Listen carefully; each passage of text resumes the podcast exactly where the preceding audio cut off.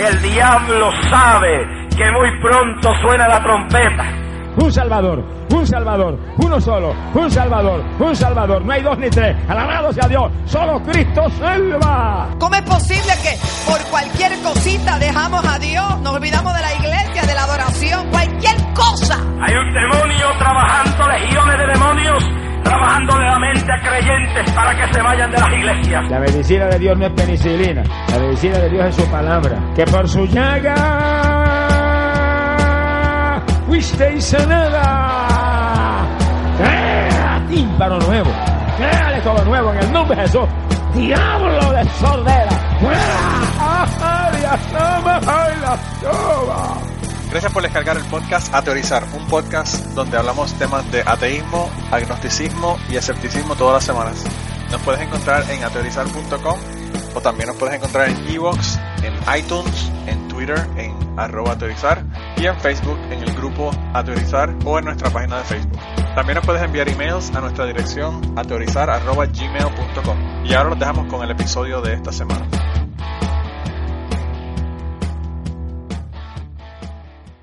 Bienvenidos al podcast A Teorizar número 200. Gente, llegamos Yes. al 200.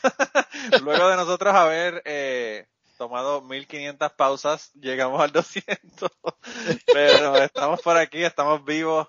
eh, hoy para celebrar, eh, eh, Ángel se fue a un, a un uh, poetry jam y probablemente no, no llega a tiempo, no sé, no sé, ojalá y llegue a tiempo, pero no sabe si va a poder llegar a tiempo. Y Blanca tiene babysitting duties, así que tampoco va a estar esta semana. Eh, pero tenemos por ahí a, a Kirkian. ¿Cómo estás, Kirkian? Hola, buenos días, buenas tardes, buenas noches. Aquí, como siempre, Mira. un- poco congelándome. Pero estuve, hoy estuve muy, muy bien. Hoy se celebra el Día del Padre acá en Suecia. ¿Estás de Entonces, doble abuelo? esto- eh, sí, estaba de doble abuelo. Que, Ah. lo estuve, lo Está estuve a mis dos nietos y Qué éxito. A mí lo que me gusta de tus dos nietos es que son tan cercanos en edad que creo que van a disfrutar muchísimo creciendo Ah, juntos. que y cuando, cuando sean más grandecitos. Ahora se nota Sí. la, la, la diferencia, ¿no? La, la mayor tiene nueve meses y el chiquito recién todavía no cumplió ni un año, ni un, ni un mes, ¿no? Entonces se nota Sí. la diferencia de tamaños, ¿no? O sea que la, Sí, pero cuando tengan dos años van a estar corriendo por ahí los Sí. dos juntos. Sí, Un sí. éxito. sí, ¿no? Mira, Y- y esta semana, esta semana no nos bloquearon la señal, eh, Kirkigan, increíblemente. sí, no, es que ahora como, como ganó el Donald, entonces ya, ya todo funciona como en Disneylandia. Mira, y esta semana como, como Blanca no pudo venir y, y Ángel no se sabe, no se sabe si va a poder llegar o no, eh, yo decidí llamar a nuestro corresponsal en Washington DC Ajá. para que participara, ¿verdad? Porque allá, aquí, aquí hay protestas en todos lados, pero me imagino que en Washington DC se están cagando al frente de la Casa Blanca la gente. eh, eh, más de 95, creo que fue 94, 95% votó demócrata en DC. Wow, de verdad que está cabrón. Está Mira, no sé, se ve como un ruido, no sé qué. Mira, eh, pero, pero la pendeja no es que votaron demócrata. ¿Cuánta gente había en, en la protesta? By the way, es César, para las personas que no escuchan cubano, no saben quién. Antes, y, antes, y antes, y antes que sigas, este, eh, quiero señalar que estoy muy bien honrado de estar en el capítulo 200 porque la forma que tú y yo nos conocimos fue que yo te entrevisté porque tu podcast me llamó la atención para, Sí, sí, global- sí, para que tú veas, para que tú Para veas. que tú para- para que tú veas que Dios sabe lo que hace. Alábalo, que él vive, alábalo, hermano. Pues después dicen que no hay Dios. Sí, esto- estos ateos de mierda, ¿verdad? Estos ateos de mierda. Eh, mira, pero... Están escuchando la- la- las- los primeros efectos de la- del triunfo de Trump. A teorizar se va a volver a teorizar. hasta, hasta los ateos, hasta los ateos se están convirtiendo, ¿tú crees? Eso es el, el- Sí, el ya, yo- No, ya hecho, mano, yo, yo no sé. No, no te has visto tentado a jodillarte, señor. Yo sé que tú no estás ahí arriba, pero sí estás. ¿Sabes que A mí, Ese alguien cabrón puso, se cae muerto. Si ese cabrón se cae muerto, empieza a salir a ir a la iglesia todos los días. ahí hay una persona que, que puso que hasta los ateos estaban orando en, en los Estados Unidos porque, en Twitter, porque Donald Trump había ganado y Blanca le puso, no. Y Blanca le contestó que no, que no estamos orando. Yo lo que dije, lo que, yo lo que le dije a alguien fue como, esto estás loco, esto es prueba de que Dios no existe. Si querían una prueba, ahí la tienen, ¿verdad? Ahí la tienen. Mira, eh, César, eh, hemos comenzado a mandar la gente al carajo al principio del programa porque la- nos deprimíamos demasiado para terminar el programa y terminábamos con, con la semana dañada. Eh, y yo esta semana a quien quería mandar al carajo es a los tres de cada cuatro cristianos que votaron por Donald Trump en los Estados Unidos. Bueno, esto es muy fácil. O sea, eh, yo, yo no creo que no debemos ni siquiera ir sobre el resto de la lista, pero sigue. Mira, y, y la, y la otra cosa es que yo no sé si me dejan dos mandadas al carajo, Ajá. pero la segunda mandada al carajo mío es el cabrón nuevo gobernador de Puerto Rico que cuando entra en enero dijo que lo primero que iba a hacer era quitar la perspectiva de género que lleva un año en las escuelas Pues claro. porque esa gente son igual de retrógrados que el, igual de retrógrados que el partido republicano en los Estados Unidos. Todo es horrible. Dos mandadas al carajo. Eh, ¿Y tú que tienes a alguien que mandar al carajo? Bueno, aparte del Estado Islámico. Bueno, sí, esa es la de siempre, ¿verdad? La de Esa es la- siempre. la- la reglamentaria. La verdad de que, de que esta semana el, el mundo de, de- de las noticias, de las cosas que uno se entera, ha, ha- ha estado rondando a- alrededor de la victoria del, del Donald Trump. Para variar, esa noche me amanecí viendo, viendo la televisión, o sea, siguiendo el- las elecciones. A mí lo mejor que fue que me estaban pagando porque estaban en trabajo, llorando en el trabajo. Cada vez que me traían muestras decían, ¿qué te pasa, chico? y yo llorando.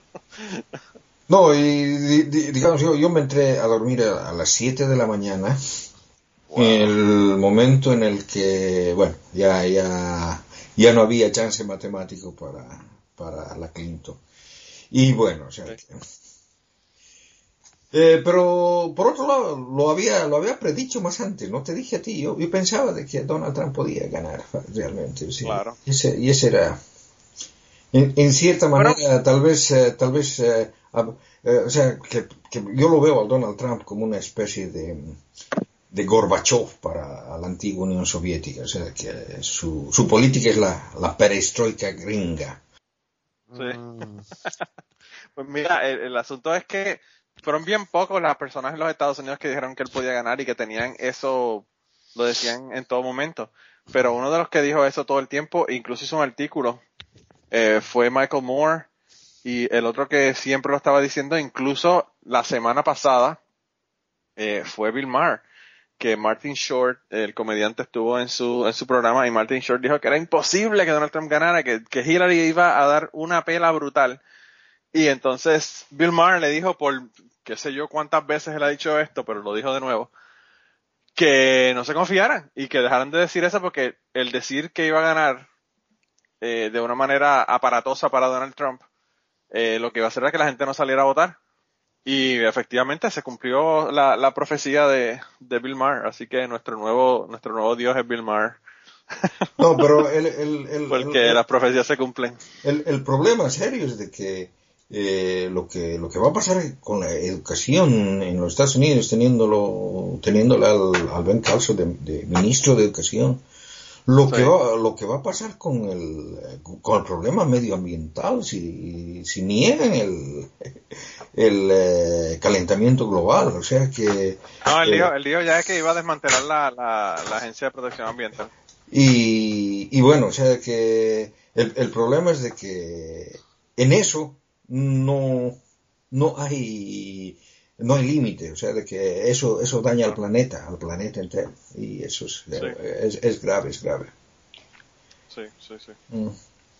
Mira, y, y, y tú vas a mandar a alguien al carajo, César, ¿o no? al cura que puso el feto en el, el cabrón en ese. el altar. Sí, que, que pensábamos, que- cuando yo lo puse en, en, en, eh, en autorizar en el grupo, todo el mundo me decía, esto es cierto, esto es cierto, esto es cierto. Tuve que poner un artículo de Snopes para que la gente me creyera que sí fue cierto. Que el tipo puso eso allá. Un cura que le puso un feto Ah, en, sí. en- en la, en la misa y le dijo a todo el mundo que tenían que votar por Donald Trump en un repeat de cuando el arzobispo Chaput de Filadelfia nos dijo que votar por Kerry era me- eh, pecado mortal, so Sí. pena de infierno. Eso es lo único que le importa a esta gente, tú sabes. No, pero, pero mira de que, de que se están yendo en contra del, del Papa, porque el Papa no estaba muy alegre. Ah. Y, y, y fíjate que no estaba, no estaba tan alegre que, que, se le, que se le escapó una de aquellas, porque dijo esta semana esto de que eh, los, los comunistas piensan igual que los Ah, sí. cristianos. Eso mismo. Yo me quedé frío cuando vi que había dicho eso. Yo dije, wow, ¿qué le pasó al Papa? Los cristianos se van a, a todos a rebelar en, en su contra. No, pero o sea, o sea de que si, si, si lo ves, si lo ves la, la, la doctrina, digamos, las enseñanzas que tiene el, el personaje de Jesucristo en el, en el Nuevo Testamento, es eh, una, una cuestión de justicia social y todo eso. O sea, que la, que claro, la idea de un el, el Jesús- problema es que el problema es de que los cristianos, eh, al menos los eh, fundamentalistas que viven en los Estados Unidos, no leen para nada la- la- las enseñanzas de Jesucristo y se basan más que nada en, la cuestión religiosa que es eh, las cartas de Pablo y todas esas cosas. O sea, que, que mm, para ellos es más importante aceptar a Cristo como Salvador y qué sé yo. Eso de, de si te dan un golpe, dales la otra mejilla. No, no, no, no lo leen, o sea, no, no lo cumplen tampoco. Sí, o sea, que, la- que, la- que- le, hacen, le- le hacen el mismo caso que no comer langosta o, o no Sí, sí, usar sí. ropa de, dos de dos tipos de tejido. sí, sí, es eso. Eh, Eh, pero fíjate, eh, eh, los cristianos allá, y hay un montón de otros cristianos en otros lados, en España hay un montón de cristianos católicos Ah, eh, sí, sí, sí. super fervientes que también están en esa. Sí, sea, sí, sí, sí, sí, por que- eso. Que los hay, los hay en todos lados, y, y los hay no solamente en un lado del, del, del cristianismo, sino en el otro también. O sea, Sí, sí, eso- Bueno, eh, en, realidad, en realidad lo que yo quería mandar al carajo era, era, ah, bueno, no sé si alguna vez los han mandado al carajo, pero es el, el Ku Klux Klan, que se apareció en los Estados Unidos sí, verdad que y la, la, la quemaron a una joven negra de 20 años. Eh, que Ah. en, la, en la actualidad se encuentra, en- se encuentra grave. Eso ha sucedido en Winsboro, Lu- Luisiana.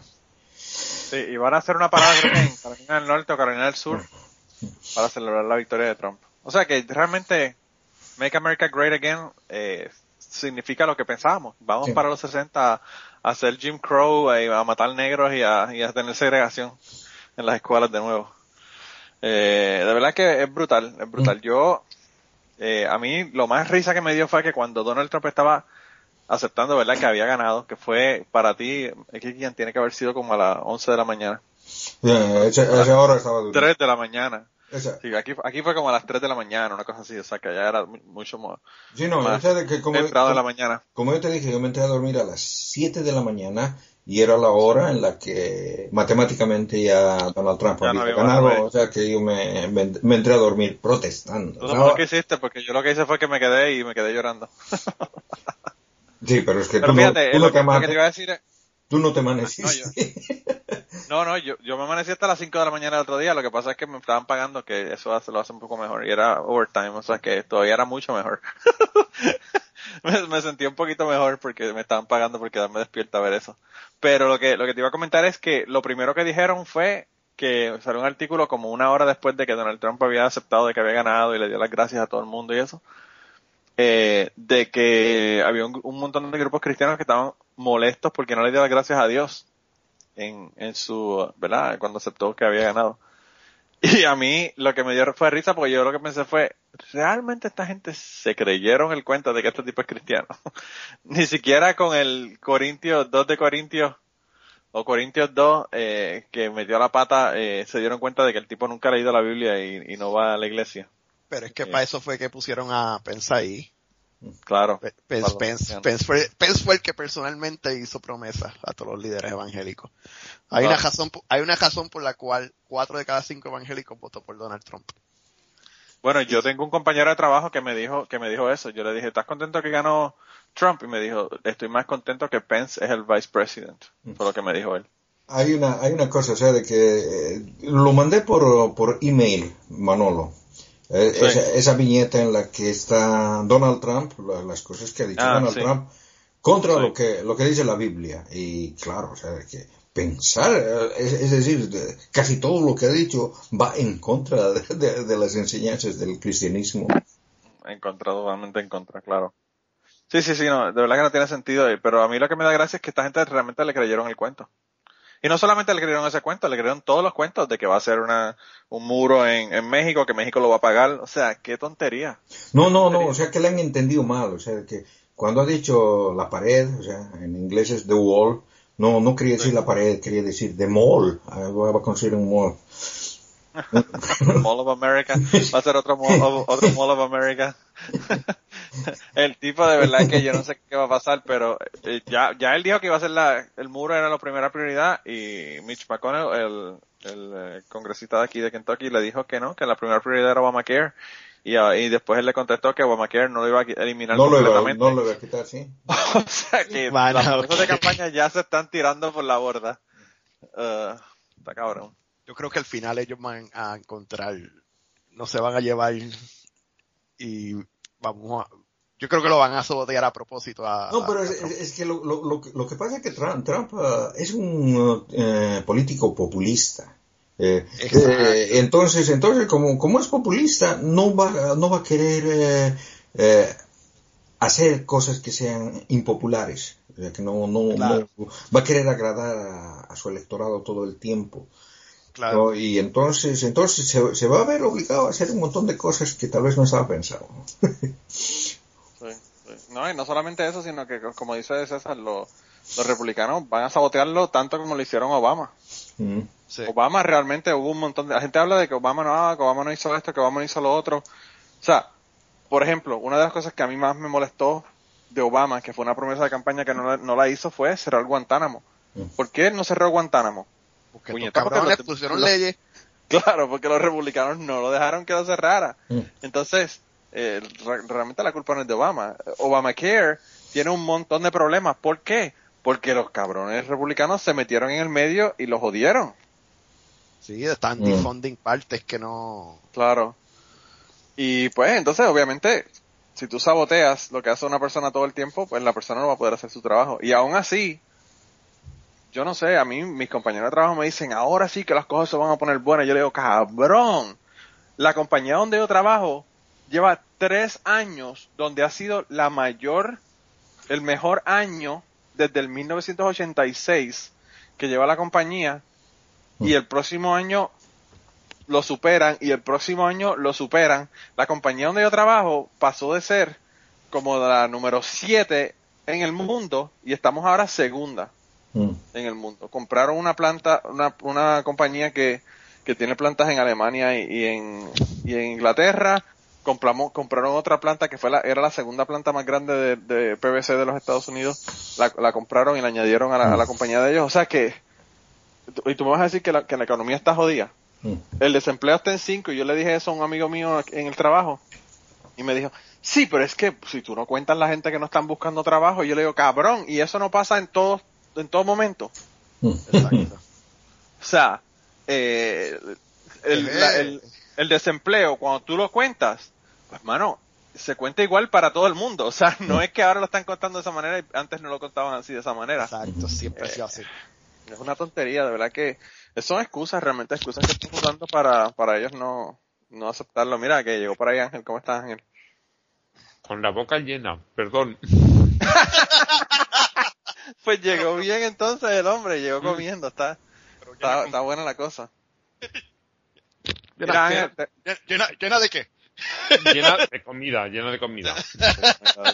Que Llego ahora, no he podido cenar, siempre ceno antes de empezar a grabar y digo, bueno, estarán hablando de algo, mm, me pon- meterán la llamada, yo pongo el, el mute en el micro y, y ya está. No me espero esta Ahora- entrada a saco. Oye, Ahora, Ángel, vamos. Sí, Ángel. eh, Sí, una pregunta, mira, este, ¿cómo es el proceso para adquirir ciudadanía española? ¿Puedes, puedes, puedes darnos un how to, un, Mm. un, un, un tutorial? Mira, César, eh, César, si tú eres judío, dicen que ya, que ya te la dan. ¿Cómo es? Que si tú eres judío, tú tienes uno de los nombres judíos. ¿Te acuerdas aquella, aquella carta que enviaron que todo el mundo se lo creyó? Ah, sí, sí, sí. Pero eso era para Israel, ¿no? No, no, no, no, para España. Supuestamente pusieron, hace un- como un año o dos atrás, pusieron un comunicado de, supuestamente de- del gobierno de España, diciendo que si tú tenías uno de esos Apellidos. eh, apellidos y tenías una lista, Mm. Sí, sí, sí, la, la vi. que, que podía que podía solicitar eh, ciudadanía española porque pues era, era de allá. De los, de los sefardíes, de los expulsados. Claro, y, y Eh, por cierto, es una broma, ¿eh? Los, los, descendientes, los descendientes de los sefardíes lo tienen muy fácil para conseguir la, la nacionalidad. Mucho más fácil que que... por eso fue que le hicieron. Ujú. Eh, César, Mucho más ¿tiene- eh, ¿tienes nariz de judío? No sé, puede ser. No, lo- No, pero- lo que sí que podemos decir es que es bastante jodido. Mira, que César no tiene nariz de jodido, no, no tiene nariz de jodido, pero, pero César es demócrata con tendencias republicanas, en lo cual la cuestión monetaria probablemente así caiga dentro de los judíos. Pues yo es que lo, lo de la... Te- tendencias- la Tendencias republicanas no, no te aceptan en España. Aquí tenemos rey. Mm. Y ahí- Mira, Ah, ves, ves, que creen en, en- en la monarquía, que. Mm. Sí. Aquí votamos por Trump, pues eso es un pasito. Mira Ángel, como, como tú ibas a llegar tarde y Blanca no, no iba a poder llegar, eh, invité a nuestro corresponsal de Washington DC para que estuviera con nosotros esta semana, Muy bien. para que nos reportara. Desde, desde su casa, desde el, desde el tope del edificio donde él vive, se ven las protestas en, en el, en el, en allá en DC. Así que, Eh, no sé si lo sabes, pero ya se está planeando, la inauguración es el 20, sí. ya se está planeando un One Million Woman March para el día después. Sí, eso estaban diciendo que lo vi que Eh, yo te digo, no lo dudo que lo hagan. no lo van a hacer, se está, se está organizando. Sí, sí, no, lo que, lo, que se lo que te protejan- creas, sí. Que se protejan todo el millón ciertas partes porque esto es, eh, ya sabemos sus aficiones. Eh, esto, esto se va a poner feo. Bueno, yo no creo que, el- que Trump tiene la tolerancia para aguantar que le protesten. No, no, no, claro. Y- Yo, no solamente eso, mira, que, que estaba diciendo eh, eh, Dave Chappelle, estaba diciendo en el, en el Saturday Night Live, él se quedó, aparentemente se estaba quedando en un, en un eh, hotel de Trump. Y dice, a mí, yo, ustedes dicen que Trump no sabe gobernar, pero los hoteles son muy buenos. Yo me estoy quedando en el hotel, llegan por la mañana, me limpian el cuarto. Yo le, yo, yo le agarro, le agarro la vagina a la, a la que, le digo, él dijo que estaba, todo eso estaba bien y aceptado. Yo digo, qué clase hijo de puta. Chapel, Chapel está cabrón, de verdad que Chapel. Y entonces dice que cuando él fue a hablar con Obama, eh, le dijo Obama, Obama le dijo, ¿cómo estás? Y le dijo, uff, de verdad que esto ha sido terrible. Le dice, eh, puede ser terrible, pero puede, puede ser peor. Puede que, tú- que tú fueses negro, ¿verdad? Por lo menos eres... Porque mira que han jodido al pobre Obama por, por su negritud. Exacto. Eh, está cabrón, está cabrón. Mira Ángel, y estábamos mandando gente al carajo. ¿A quién tú quieres mandar al carajo esta semana?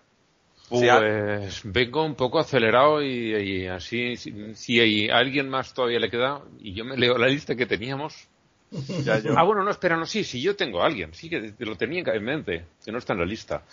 Quiero mandar al carajo, aunque no tenga nada que ver con religión, eh, a toda esta gente que para, no sé, dañar, para eh, insultar a, a Trump, se está dedicando a hacer circular fotos de su mujer de cuando posaba desnuda.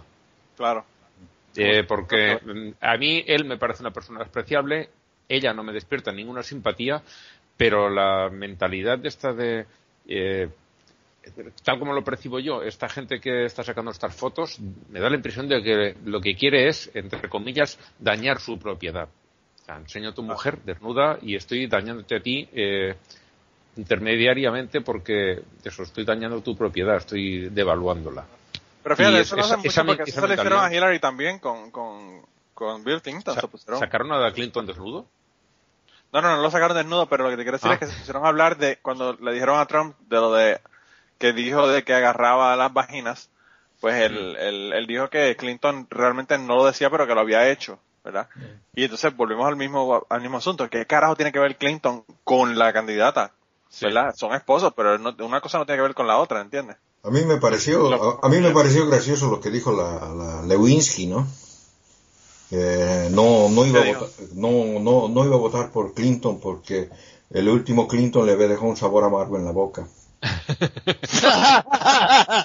Coño, eh, Kirkigan, le estás metiendo duro hoy. Está, está que corta el Kirkigan hoy. Me había dado un mal sabor en la boca, wow. Ay, está cabrón. Mira, Ángel, pues te aceptamos tu mandada al carajo y, y, y te la ponemos también chips en esa en esa mandada al carajo, porque de verdad que es cierto. Eh, una cosa no tiene que ver con la otra. Eh, está cabrón, está cabrón. Pero eso lo que te refleja es lo mismo, la, la misoginia eh, que, que él mismo estaba utilizando para ganar votos, pues la están usando en contra de su familia. Sí, lo, lo, más jodido seguramente es que la intención con lo que estos han utilizado esas fotografías, seguramente él, eh, digamos, ha recibido el golpe tal como los otros, los otros lo querían dar. Claro. Eh, me refiero, que él lo ha, lo ha sentido como un daño a su propiedad. Que... Claro, eh, probablemente. viendo la actitud que tiene hacia las mujeres, sí. Claro, claro. Eh, pues sí. Mira, y, y Kirkigan, eh, ¿tú nos vas a contar algo esta semana? No, sí. Pre preparé una cosa. esta semana a mi correo no llegó este artículo. Es un artículo interesante que trata sobre el síndrome de Geschwind. No sé si lo conocen. Este símbolo de Geschwind es un tipo de comportamiento que se observa en pacientes que tienen epilepsia del lóbulo temporal. Bueno, estos comportamientos tienen unas características bastante peculiares. ¿no? Tenemos, por ejemplo, la hipergrafia, que es una tendencia a la escritura excesiva y convulsiva. Aquellos que tienen esta hipergrafia tienen eh, extrema atención al detalle en su escritura. Algunos pacientes guardan diarios y anotan detalles meticulosos sobre su vida cotidiana. ¿no? Otra es la hiperreligiosidad, en la que exhiben sentimientos religiosos agrandados, intensos. Estos pacientes epilépticos del lóbulo temporal Mm, dicen que tienen una mayor espiritualidad. Algunos tienen convulsiones que incluyen experiencias extáticas, ¿no? Y se ha informado que muchos líderes religiosos exhiben esta forma de epilepsia, ¿no? Estos sentimientos religiosos pueden motivar creencias dentro de cualquier religión, o sea, eh, incluyen el vudú, el cristianismo, el islam, otros también, ¿no? Bueno, además, el, síndrome de Greenwich, ¿no? Ah, en alguien que, es fuertemente religioso le, ocasiona eso, ¿no? Pero la hiperreligiosidad puede aparecer también eh, en un ateísmo profundamente sentido, o sea, que va, que dispara a todo lado, ¿no? Otra característica es lo que se llama la sexualidad atípica. Estas personas con síndrome de Gershwin reportan las tasas más altas de sexualidad atípica o alterada, ¿no? Eh, más o menos em, la mitad de los individuos presentan la hiposexualidad, es decir, disminución del líbido, ¿no? Aunque también se han reportado casos de hipersexualidad, que es lo contrario. Y por último, ¿no? La acumulación de detalles, ¿no? Que, que llaman circunstanciabilidad o viscosidad. Es decir, que esta gente tiende a continuar las conversaciones durante mucho tiempo y hablar de manera repetitiva, ¿no? Bueno, este artículo en cuestión presenta una hipótesis, ¿no? Y es la hipótesis es de que tanto Pablo, Mohammed y Martín Lutero tenían epilepsia del lóbulo temporal y sufrían del síndrome de Gershwin, ¿no? Y bueno, lo que pensaba hacer era refutar los argumentos que presentan en el caso de Pablo. ¿no? Bueno, lo que argumentan es de que la milagrosa conversión de Pablo en el camino a Damasco, contada en los Hechos de los Apóstoles, capítulo 9, es una descripción de un típico ataque de epilepsia, ¿no? Y bueno, les, eh, lo leo, ¿no? dice que, entre tanto, Saulo, dice, respirando todavía amenazas de muerte contra los discípulos del Señor, se presentó al sumo sacerdote y le pidió cartas para las sinagogas de Damasco para que si encontraba algunos seguidores del camino, hombres o mujeres, los pudiera llevar atados a Jerusalén. Y sucedió que yendo de camino, cuando estaba cerca Damasco, de repente les rodeó una luz venida del cielo, cayó en la tierra y oyó una voz que le decía, Saúl, Saúl, ¿por qué me persigues? Y él respondió, ¿quién eres, Señor? Y él le dijo, Yo soy Jesús, a quien tú persigues, pero levántate y entra en la ciudad, y se te dirá lo que debes hacer. Y los hombres que iban con él se habían detenido mudos de espanto, oían la voz, pero no veían a nadie. Saulo se levantó del suelo, y aunque tenía los ojos abiertos, no veía nada. Lo llevaron de la mano y le hicieron entrar a Damasco. Pasó tres días sin ver, sin comer y sin beber. Y había en Damasco un discípulo llamado Ananías. El Señor le dijo en una visión, Ananías, y él respondió, aquí estoy, Señor. Y el Señor le dijo, levántate y ve a la calle recta y pregunta por la casa de Judas, uno de, uno de Tarso llamado Saulo. Mira, está en, en la oración. Y ha visto un hombre llamado Ananías y entraba, y le imponía las manos para devolverle la vista. Y respondió Ananías, Señor, he oído a muchos hablar de ese hombre, y es uno de los que más males ha causado a los santos en Jerusalén. Y está aquí con poderes de los sumos sacerdotes para apresar a todos los que invocan tu nombre. Y el Señor le contestó, Vete, pues este será el instrumento de elección que lleve mi nombre ante los gentiles, los reyes y los hijos de Israel. Bueno, el problema grande que encuentro ¿no? en el razonamiento este de que, de que este es un ataque de epilepsia, es eh, de que este relato es claramente mítico. Incluso si aceptamos la existencia de un Pablo histórico, ¿no?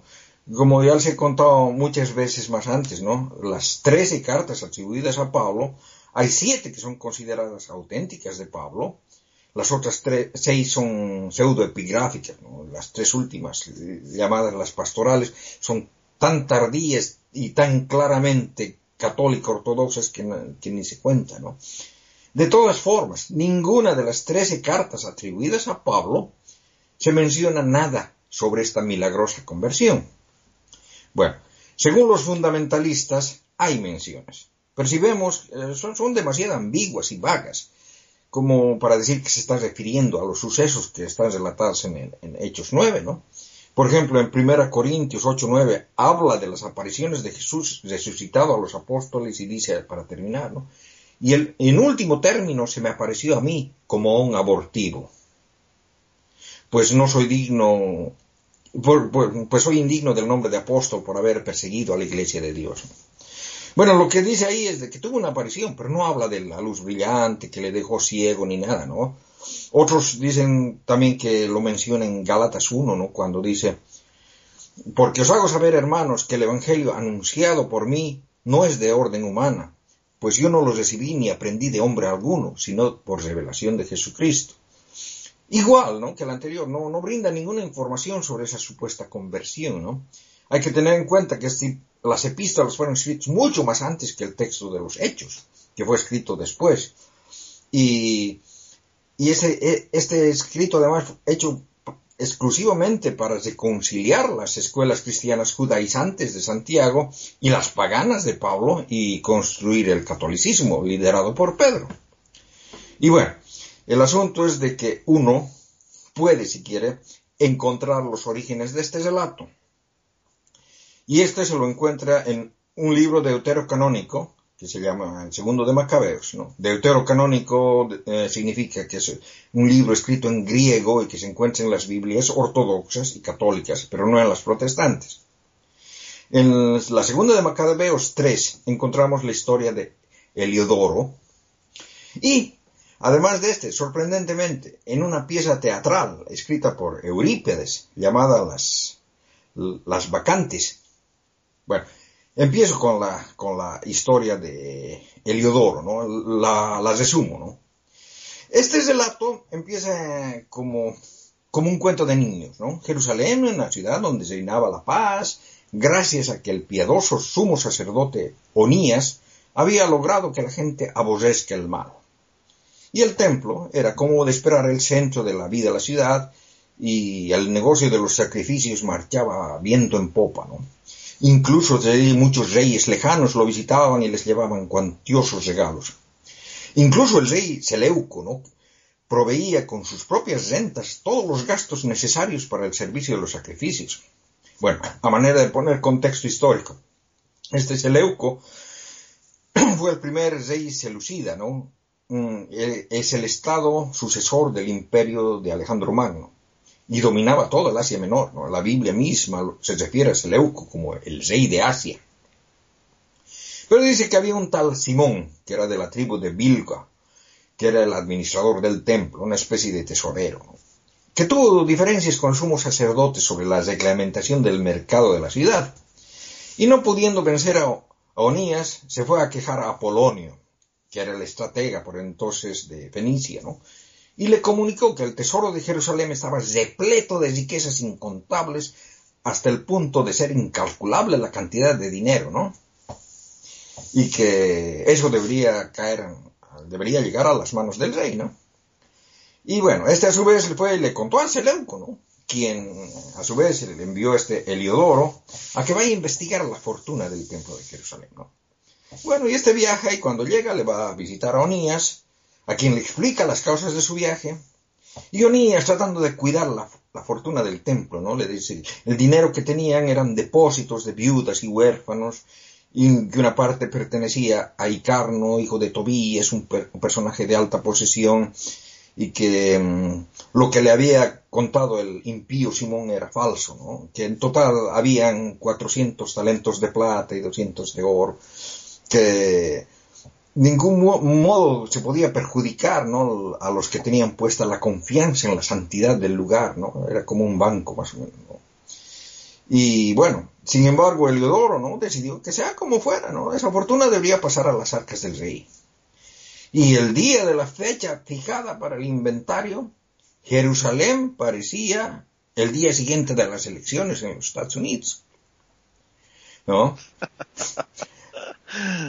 Y lo leo en la Biblia, ¿no? Dice, en la fecha fijada, así es su entrada para realizar el inventario de bienes, no era pequeña la angustia en toda la ciudad. Los sacerdotes postrados ante el altar con sus vestiduras sacerdotales suplicaban al cielo, el que había dado la ley sobre los bienes en depósito, que los guardara intactos para quienes lo habían depositado. El ver la figura del sumo sacerdote llegaba a partir el alma, pues su aspecto y su color demudado manifestaban la angustia de su alma. Aquel hombre estaba embargado de miedo, temblor en su cuerpo, con lo que mostraba a los que le contemplaban el dolor que había en su corazón.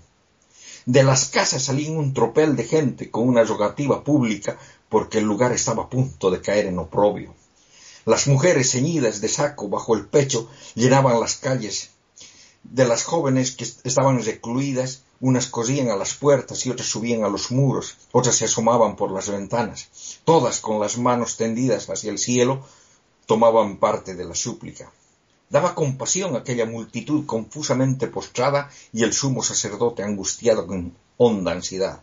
Y mientras ellos invocaban al Señor Todopoderoso para que guardara intacta en completa seguridad los bienes en depósito de quienes habían confiado, Heliodoro llevaba a cabo lo que tenía decidido.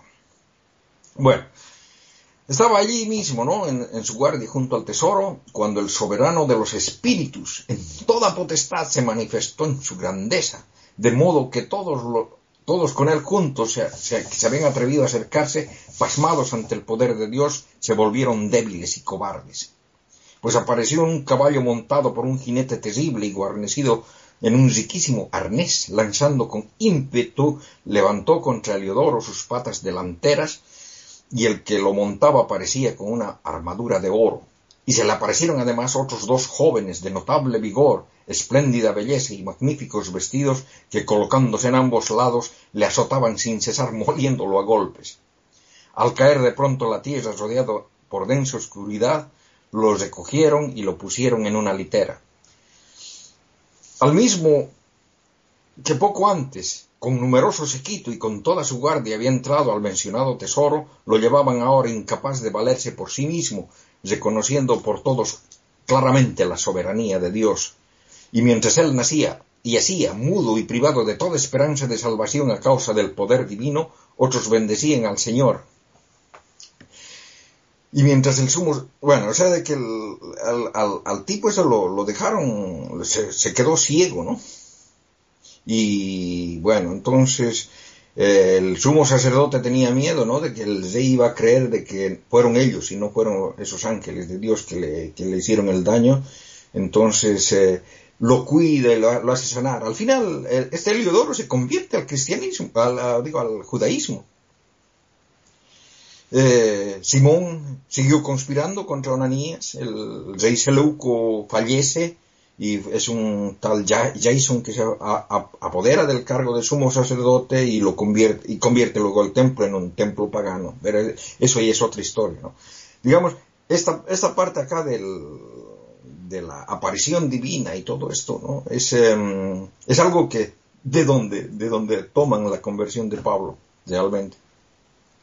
Y bueno, Las Vacantes, ¿no? que es eh, la obra de Eurípedes, es una historia sobre el dios Dionisio. Este dios Dionisio era hijo de Zeus y una mortal, que se llamaba Seleme, que era la hija de Cadmo, el rey que había fundado Tebas. Y tras sus viajes por toda el Asia Menor, este Dionisio llega cubierto con una piel de cabrito a Tebas, ¿no? Y esa ciudad negaba su condición de Dionisio de Dios, ¿no? Y Dionisio llegó acompañado por un, coro de adoradoras, ¿no? Que era formado de vacantes. Las vacantes eran adoradoras humanas, ¿no? Y menades, ¿no? Que eran ninfas de las fuentes, ¿no? Bueno, en realidad las, las hermanas de, su madre habían difundido el rumor de que esta se, se, se había acostado con algún mortal y que Zeus la había fulminado por haberse inventado la historia de que se había acostado con él y por ello Dionisio las había hecho enloquecer y ahora practicaban los ritos a Dionisio como vacantes. Pero el, rey actual, ¿no? Penteo era nieto de Cadmo, tampoco le ofrecía nada, o sea, no, creía en Dionisio. Y Dionisio llegaba a la ciudad con la intención de demostrar que él era un dios. Bueno, Cadmo y un adivino que es Tiresidias, ambos ya ancianos, eh, se disponen a participar en los ritos en honor a Dionisio, ¿no? Pero Penteo llega explicando cómo las mujeres de Tebas habían participado en los ritos y tras beber el vino se habían entregado a la lujuria y porque y las ordena apresarlas, ¿no? Así como a un extranjero que está difundiendo la creencia que Dionisio es un dios, ¿no? Y bueno, este Tiresias le trata de explicar que el divino Dionisio es el que trajo el vino a Grecia y con esa bebida se produce el dulce placer del sueño, el olvido de los males. Y bueno, si algunas mujeres se entregan a la lujuria, no es por culpa de los ritos, sino por su propio carácter. Y Calmo además trata de hacer comprender a su nieto que los que se creen mejores que los dioses pueden sufrir castigos divinos. Pero Penteo no, no entiende razones y, uh, a sus eh, sirvientes para que capturen al extranjero que va difundiendo el culto a Dionisio y el extranjero resulta ser el propio Dionisio, ¿no? Es capturado, no, se no pone resistencia, es encadenado. Sin embargo, las vacantes se escapan como por arte de magia, ¿no? Y bueno, las vacantes, eh, una vez que están libres, esperan ser capturadas, ¿no? Pero luego se encuentran con Dionisio, ¿no? Que este tipo, bueno, era Dios, ¿no? Había ocasionado un terremoto y se escapó de la prisión. Bueno, tanto las vacantes como el mismo Dionisio realizan algunos pródigos y cosas así, ¿no? Y una de las vacantes era la madre misma de Penteo. Bueno, al final Dionisio consigue convertir al culto a Penteo, o sea, hablan uno al otro, y después de eso es asesinado por las vacantes. Bueno, en realidad su propio abuelo Cadmo y su madre Agave, Agave que lo matan, porque no sabían que él se había convertido, entonces lo, matan, ¿no? Esa es la parte que es tragedia, digamos, en esta obra.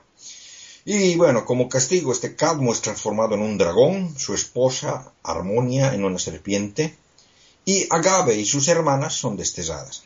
Bueno, en realidad esta historia no es tan parecida a la conversión de Pablo, ¿no? Solamente en la parte esta que Penteo se convierte, ¿no? Pero es esta escena justo, ¿no? El diálogo entre Dionisio y Penteo, en el cual el autor de los hechos ha copiado textualmente, palabra por palabra, el texto, ¿no? Bueno, en sí, eh, ese artículo original trata de dar un diagnóstico de epilepsia temporal del óvulo a Pablo, basado espacialmente en una historia que es claramente mitológica queda la duda, ¿no? Si realmente existió Pablo, si Pablo histórico no es, otro personaje, ¿no? Como Simón el Mago, como sostiene de Robert M. Price, ¿no?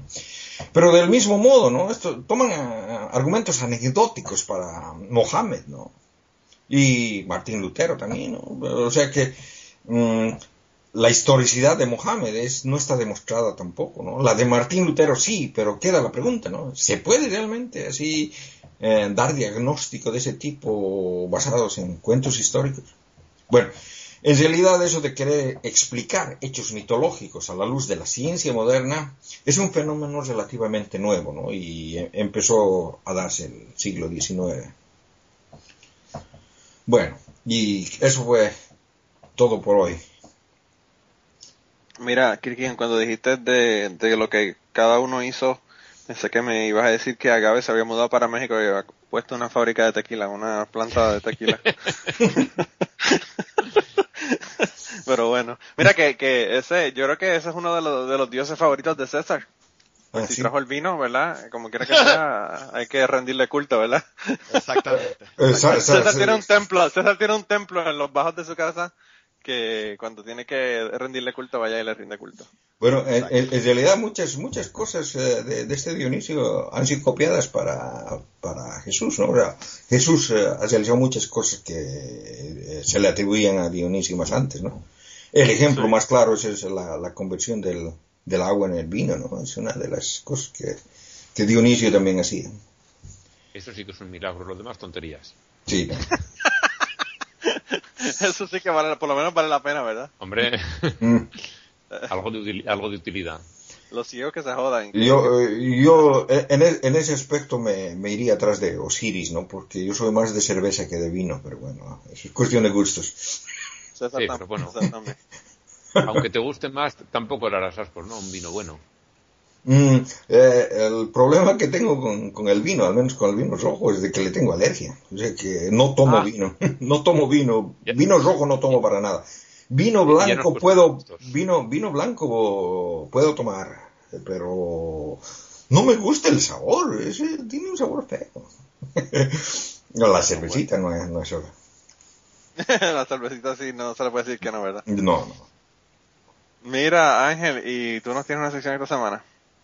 Pues sí, eh, no muy larga, porque después de leer un puñado de historias de santos, solamente he encontrado una que, de verdad vale la pena. De los otros, en la sección de nombres, porque eran gente con nombres divertidos, eh, daré una, una pincelada muy cortita. Pero también, eh, acéptalo, Ángel. Sabías que íbamos a hablar de Donald Trump la mitad del podcast, por eso trajiste una sección corta. No, no, no, no, no. Aunque fuéramos a hablar de la mitad o quizá más, eh, yo digo a ver lo que sale. Pero la verdad es que había poco que rascar esta vez. Me habían sugerido por un mensaje privado del Messenger de Facebook que hablase de del niño este eh, Edgardo Mortara que lo secuestró eh, otro santo del que ya hablamos en febrero, eh, el, el Papa Pío IX Sí. este que era de familia judía y, y se lo robaron la familia, bueno, toda esta historia que algún día podríamos dedicarle más rato porque la verdad es que la historia es terrorífica. Y, y eso, pero bueno, digo, si no tengo otra cosa, hablaremos de este hombre, pero si al final he encontrado un santo que tiene, tiene alguna cosilla. Entonces Bueno, prefiero cuéntanos. Utilizar el del día, que hoy, eh, 13 de noviembre, se celebra el día de San Juan Crisóstomo que está considerado santo y padre y pilar de la Iglesia, tanto por los católicos como por los ortodoxos. Los bizantinos lo celebran el 13 de noviembre y los, los católicos el 13 de septiembre. Hace un par de meses que ya lo celebraron los católicos. Vivió alrededor del siglo IV en Bizancio, Constantinopla, no sé exactamente cómo se llamaba en ese momento. Y su apodo, Crisóstomo, significa eh, boca de oro. Se lo pusieron porque el hombre se ponía a hablar y convencía bueno, como se suele decir, le hubiera vendido una nevera a un, a un esquimal. Eh, se enfrentó al poder político porque vivían en medio de, muchos gestos de opulencia, hacían gastos realmente estúpidos. Bueno, el que haya visto la fotografía de- del interior de la casa de Trump con su hijo sentado encima de un león disecado, sabemos de qué Sí. hablamos, ¿no? Sí, sí, sí. Pues una cosa por el estilo. Y este hombre parece que no quería toda la opulencia como él, para él, como hace, por ejemplo, los papas actuales, sino que de verdad el hombre era pues, ascético, vivía con muy poquito.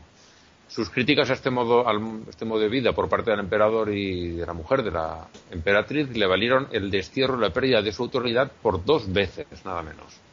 También se enemistó con otros poderosos eclesiásticos que vivían al, al abrigo del poder político.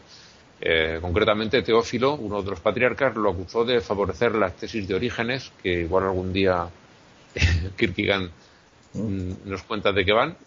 Y la verdad es que ayudó a cuatro monjes egipcios que en ese momento estaban defendiéndolas por allí por Constantinopla y por ellos se enemistó con, con este hombre. Y, después de tanta pelea verbal eh, se hicieron un consejo entre el, el, emperador, la emperatriz y este Teófilo y lo expulsaron de, del mando que tenía en la catedral y, lo, expulsaron también de la, de la ciudad. Pero el pueblo lo adoraba a, a Grisóstomo y para evitar revueltas lo devolvieron a su puesto. Entonces a la emperatriz no se le ocurrió nada mejor que encargar una estatua de plata de sí misma para ponerla delante de la catedral y Juan, con la boquita que tenía, no se pudo callar, eh, la puso, como decimos aquí, a caer de un burro y eso le valió el segundo destierro. Y ya murió en el año 404 camino del tercer destierro, que lo enviaba desde Armenia, donde lo habían desterrado en principio, a otro sitio todavía más remoto. Eh, porque el, pueblo quería que lo recuperasen y lo que querían era más lejos todavía, de forma que no pueda volver. Eh, dejó muchísima obra escrita, que todavía se estudia en, la Iglesia, y entre ellas destacan sus homilías contra los judíos, tienen ese título, contra los judíos, y en ellas acusa a los judíos de todo, hasta del asesinato de Kennedy se burla de ellos, los insulta, bueno, es, de verdad es por lo visto algo bastante eh, lamentable la forma que tiene de atacarlos. Su primer editor, más o menos moderno, fue a finales del siglo XVII o principios del siglo XVIII, dice que todo ese vitriolo no iba dirigido realmente contra los judíos, sino contra los cristianos judaizantes, que tenían algunos de los ritos judíos dentro de la liturgia cristiana. Y eh, actualmente se considera que sí, que es cierto lo que decía este hombre, porque en, la época eh, de, Crisóstomo, para criticar a cualquier oponente en cuestiones filosóficas, se utilizaba una figura retórica que se llamaba sogos y que consistía en lo que había hecho este hombre, lanzar contra el oponente toda la mierda que se pudiera encontrar, aunque fuera inventada. Así que realmente no se le podía calificar directamente de antisemita, porque estaba criticando a estos otros, a, a las sectas judaizantes que no se le llame antisemita mm, no impide que los antisemitas hayan apoyado en sus textos para atacar a los judíos, con lo cual, pues el hombre este, a lo mejor en contra de su voluntad, ha sido la raíz de muchísimo daño a, una parte bastante importante de la humanidad.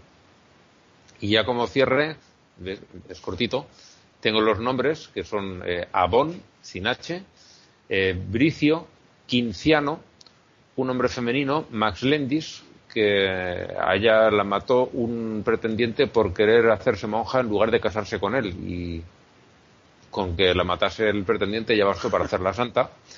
Barmundo, Solutor, Mitrio, que es otro de estos santos a los que se representa sujetando la cabeza que le habían cortado, y ya los dos últimos nombres, Pascasio y Eutiquiano.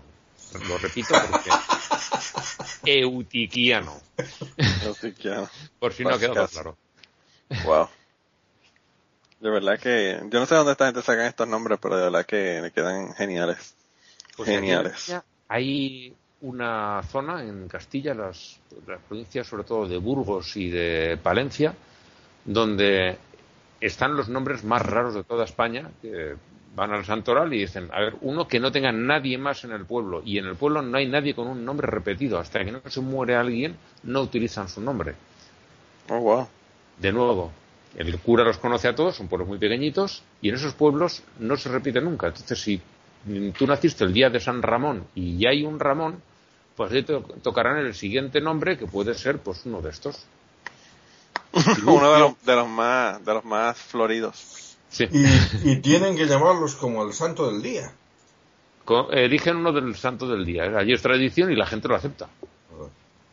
El padre de un compañero eh, se llama eh, Secundiano, Secundino, no me acuerdo, porque era el, el, nombre de, del, de uno de los santos del día, porque ya hemos visto que cada día tenemos una retaíla de santos, pues eh, uno de ellos eh, era este, y como quizá había un nombre más común, como Alfredo o Antonio, ya estaba ocupado, pues hasta que no se muriese el Antonio, en ese pueblo no podía haber otro Antonio, y le pusieron un nombre de estos exóticos o el, o el pueblo es muy pequeño, todo el mundo se conoce porque saber que hay un Antonio ya.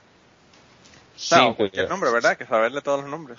Son pueblos eh, que los más grandes tienen mil y poquitos habitantes. ¿eh? Mm. Estoy hablando de provincias que están muy despobladas y donde, mm, salvo tres o cuatro poblaciones un poquito más grandes, el resto son pueblos que están en torno, los grandes en torno a los mil habitantes, los pequeños pueden tener una docena. No, yo te digo, Manolo, en, en mi ciudad, que es pequeña, sí, pero no tan pequeña como, como, como esos pueblitos, mm, había un policía que era bien conocido, el, tipo este, porque mm, eh, no, no, no se bañaba durante meses. O sea que el tipo hedía, hedía. Y trabajaba en la policía. Y él era el, el mejor detective que había. O sea que, que si, si te robaban, si se entraban a tu casa y te robaban, el, el tipo iba, veía así y mm, no tardaba ni dos días en agarrarlos a los que habían hecho. O sea que era bueno, bueno. O sea que era el- mejor policía que, que, que- que conocía, ¿no? Que- que tenía, tenía, que, tenía que esperar a que el viento estuviera del otro lado para que no lo vieran venir. Mm. eh, Sí, sí. Para no, que no le la- diera el olor antes de, que, antes de llegar a arrestar a, los- a la gente que iba a arrestar. No, pero te digo, decían, decían de que este tipo se, se, se conocía a todas las personas en, en, en Oruro, ¿no? Y, y, digamos, de los robos y todo eso, sabía los métodos que utilizaban los diferentes eh, maleantes y los conocía a todos. Y, Veía la y eso, firma, ¿no? eso, eso, digamos, digamos, de eso que conocía a todos. Yo, yo pensaba de que, era, de que era un mito, ¿no? Bueno, en esa época había alguna de las dictaduras que, de las que he sufrido y llegaba la Navidad y entonces eh, cuando llegaba Navidad yo viajaba a, a los centros mineros donde trabajaba mi hermana, era profesora de inglés y viajaba yo donde ella para llevarles los regalos que mis papás habían comprado para, para sus hijos, ¿no? Para los nietos de mis papás, mis sobrinos. Y bueno, o sea, de que cuando hay dictadura tienen esa cuestión de que te piden, tienes que, para viajar de un lugar a otro tienes que pedir permiso a la policía. Entonces yo, yo fui a pedir el permiso y fui y se supone que tienes que mostrar tu carnet de identidad y te an- anotan en unos cosas y bueno, te dan un papel, ¿no? Que, te autoriza a viajar. Y llegué y estaba el señor este sentado atendiendo entonces, bueno, me acerco le, le digo, ¿no? Que voy a viajar y me mira y me dice, ¿estás viajando a- o así? Eh, le, le llevas regalos a la, a la Carmencita, me dice. De mi- me habla de mi hermana. Por nombre, si por nombre. Y no me, Sí, sí, sí, sí. no, no me pidió, no me pidió el carnet y me lo, y, y lo escribió, escribió mi nombre, o sea, que el, que el tipo sabía quién yo era. Y yo me quedé alucinado. Wow. Yo me quedé alucinado, o sea, que hay gente que tiene ese, ese tipo de cualidades. Mi papá eh, tenía como, donde trabajaba como 6.000, 7.000 cuentas de, de los clientes, ¿verdad? Era era una cooperativa y de todas las personas que estaban en la cooperativa. Y veía venir a una persona y me decía a mí, saca el folio de la cuenta, qué sé yo, 5443, que por ahí viene tal cual que va a hacer algo. Y yo iba y era el número de su cuenta. O sea, no solamente se sabía los nombres de la gente, sino que se sabía los números de cuenta de la gente. Ah, sí, también hay. Eh, a mí eso siempre me, me sorprendió muchísimo. Bueno, para no andar lejos. Yo en, en mi, en mi trabajo soy el que organiza los turnos de trabajo y las vacaciones, bueno, todas las cuestiones de personal. Al final la gente las he ido dejando de lado y me las he quedado yo. Y eh, he llegado a tener eh, 170 y pico personas a mi cargo. Me sabía eh, nombre, dos apellidos y el, el número de registro de personal, nombre de sus cifras de todos ellos. Sí, sí, wow. Mm. Pero No, además, a veces- sin, sin intentar aprendérmelo, simplemente es que de tanto Sí, por el uso. utilizarlos, Mm. sí, sí. Claro. Mi, mi, el que, el que era mi supervisor cuando me estaba doctorando, ese tenía, tenía una, una memoria así para, para la cuestión de los artículos y las revistas en las que habían sido publicadas. O sea que llegábamos a un problema eh, o, yo le planteaba algún problema y me decía, ah, sí, sobre esto lo escribieron eh, en el número 5 del, de este año del Information Processing Letters, o sea que iba y sí, había el artículo, o sea, se la sabía de memoria, o sea que no, no, no necesitaba buscar en la computadora. Eh, Eso es una de las cosas que, que me admiraba del, del polaco este, capo con ganas para, Wow, increíble. Mm. Increíble. Mira, pero hablando de gente brillante y buena para los nombres, vamos entonces a pasar a la parte completamente opuesta. a los morones de esta semana, eh, que tenemos cuatro, que tenemos cuatro esta semana. Eh, el primero, yo estoy seguro que va a ser uno de los favoritos de, de César porque este tipo, bueno, se hace llamar profeta como Wanda Rolón, ¿verdad? Ah, Eh, y él, Ron eh, no es apóstol. bueno, también, pero ella, ella profetiza. Ella, Ah. ella, hace, ella hace de todo. Por cierto, yo no sé si tuviste, César, tuviste que la coronaron. Sí, sí, la, la mujer hace de todo. ¿Tuviste que, que la, que la coronaron, eh, César? no. Sí, hicieron una ceremonia y la coronaron, le pusieron una corona. Te Eh. carajo, cabrón, de verdad. Mm. Y entonces lo que está cabrón es que para Halloween, eso yo me lo acabo de ver el otro día porque estaba, vi un, un tweet de, de una persona que yo sigo de hace tiempo que parece que alguien le dio retweet y lo vi ayer en mi, en mi timeline. Era una coronita como, como las que le ponen a las reinas de belleza, una cosa así. Ajá. Y entonces la coronaron y todas las mierdas en la, en la ceremonia. Y entonces, eh, eh, Pedro, Pedro Luis, ¿cómo que se llama el, el activista gay de Puerto Rico? Pedro Luis Serrano. Eh, Pedro Luis Serrano, ajá. Pues eh, aparentemente él se vistió de, de Wanda Rolón para, De Halloween. para y se puso una corona, mano. Y yo como de la risa. Porque él, Qué dice, cabrón. él se, se vistió de Wanda Rolón con la coronita de Halloween y yo me moría. Si consigo la foto se la pongo en actualizar.com para que la vean. De verdad que yo ayer vi eso y yo por poco me caigo de la silla riéndome porque le quedó cabrón, de verdad. Le quedó brutal. Pero bueno, este tipo, este tipo que, que también es profeta, hizo una profecía. Esto fue, eh, no sé, justo antes de las elecciones, la semana antes de las elecciones. Y dijo que noviembre 7.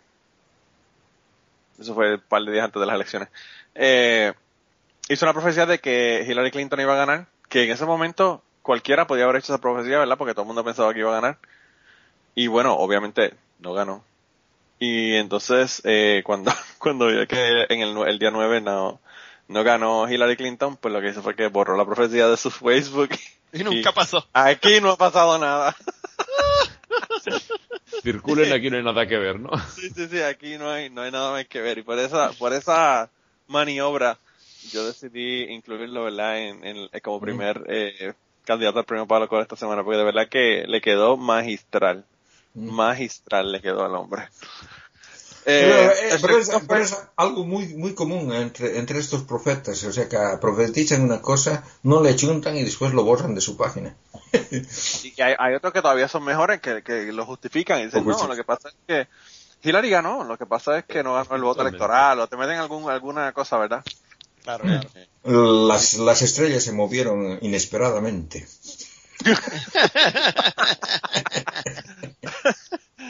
Ah, pues, yo creo que eso es lo que le pasa al hombre. Yo, si yo hubiese sido él, hubiese dicho, bueno, Hillary ganó, lo que pasa es que el colegio electoral la jodió porque ella ganó más, ella sacó más votos que Trump. Pero bueno, eh, ¿qué, qué te puedo decir? Eh, el, el segundo eh, fue oh, uno que ya yo mandé el carajo, pero por otra razón los estoy incluyendo aquí en los, en los nominados. Eh, yo puse lo- los cristianos que votaron por Trump, que aparentemente fueron eh, dos, eh, tres, tres de cada cinco cristianos, eh, la mayor parte de ellos blancos, la única, el, el único grupo cristiano que no le votó a Donald Trump, o sea que no había una mayoría que le votaron a Donald Trump, fueron las mujeres negras. Eh, en el demográfico de mujeres negras, ese fue el único grupo de cristianos que no le votaron a Donald Trump. Pero bueno, los que los que le votaron a Donald Trump, yo lo, lo estoy eh, nominando por- porque son unos hipócritas primero que nada, porque Donald Trump es lo, lo menos cristiano que uno pueda imaginarse, como ya dijimos. Y por crédulos, ¿verdad? Porque cre- le creyeron todo el cuento este y, y bueno, después se sorprendieron cuando el hombre no le dio gracias a Dios en su... Eh, Tú no estás entendiendo lo que pasó. ¿Qué pasó? Lo que pasó fue que Dios está usando a ese, a, a ese impío como parte de su plan. No, no, no ves ahora, no ves, ama- no ves ahora que Mike Pence está a un impeachment, un impeachment away de la presidencia. Sí, eso es verdad. Eso es verdad. Por cierto, yo vi que alguien puso ahí una foto de Donald Trump en el piso con sangre. como si le hubieran pegado un tiro. Ajá. Y todo Eso es lo que yo, por favor, que- que pase, por favor, que pase. no, eso es lo que yo te iba a decir ahorita, que, que yo creo que ellos deben tener un plan. A, mí, ¿Cuándo a mí- matarlo? a mí- a mí no me sorprendería que ellos tienen un plan para que a la que la cague o algo, empezar a tirar la palabra impeachment por ahí. Hay, hay una, hay, este, ¿cómo se llama? Al ateo norteamericano, Sam Harris. Él, él, él, él dijo, ¿no? O sea, que eh, es increíble, ¿no? Que los, los, los cristianos han elegido al primer presidente ateo. Eso sí es. Sí, sí, lo, lo escribió en un blog, lo, lo escribieron en su blog. El tipo no cree, no cree ni en la madre que lo parió. Pero bueno, el segundo nominado son los, los, los que votaron por el cristiano. El tercero se llama Franklin, Franklin Graham. Y este tipo eh, hizo una, una explicación de por qué eh, decir el término progresista, progressive, eh, es una, un code word, ¿verdad? Una, una cosa que realmente lo que significa es godlessness, eh, eh, falta de Dios o ser ateo. Eh, y bueno, una cosa no tiene que ver con la otra. Obviamente, progresista es un término que a mí siempre me ha parecido de esos términos que se que se han cambiado el significado, ¿verdad? Eh, o, o por lo menos como la gente lo entiende. El significado sigue siendo el mismo, pero la gente lo entiende de otra manera. Eh, progressive, uno pensaría que es algo bueno, pero bueno, le han, cambiado el significado y ahora lo ven como algo negativo, ¿verdad?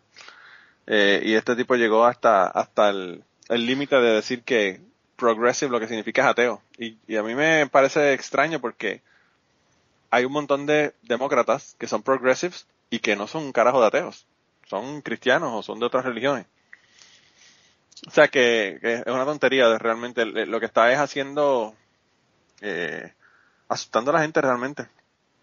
Para, utilizando a los ateos para asustar a la gente. Eh, y que, y que pues le cambien el significado este de progressive a, a que significa ateo. Eso, eso, Eh. eso otro de, otra de las cosas que suelen utilizar los, los fundamentalistas, cambiar el significado de las palabras para que signifique otra cosa. Claro. Sí, claro. Sí. Eh, y la número cuatro eh, es una chica que se llama Hailey, que estuvo en el programa de Dr. Phil. Y ella dice que está embarazada de Jesucristo. Ahora, lo mejor de todo no es que ella dice que está embarazada de Jesucristo. Dime. No es, que, no es que sea el Padre, Jesucristo. No, No, no, eh, no, que el, el- no, es que el está esperando, a, está esperando a Jesucristo, la segunda venida de Jesucristo. Sí, claro, como, como María, María Part 2. Eh, pues ella, ella dice que está embarazada de Jesucristo.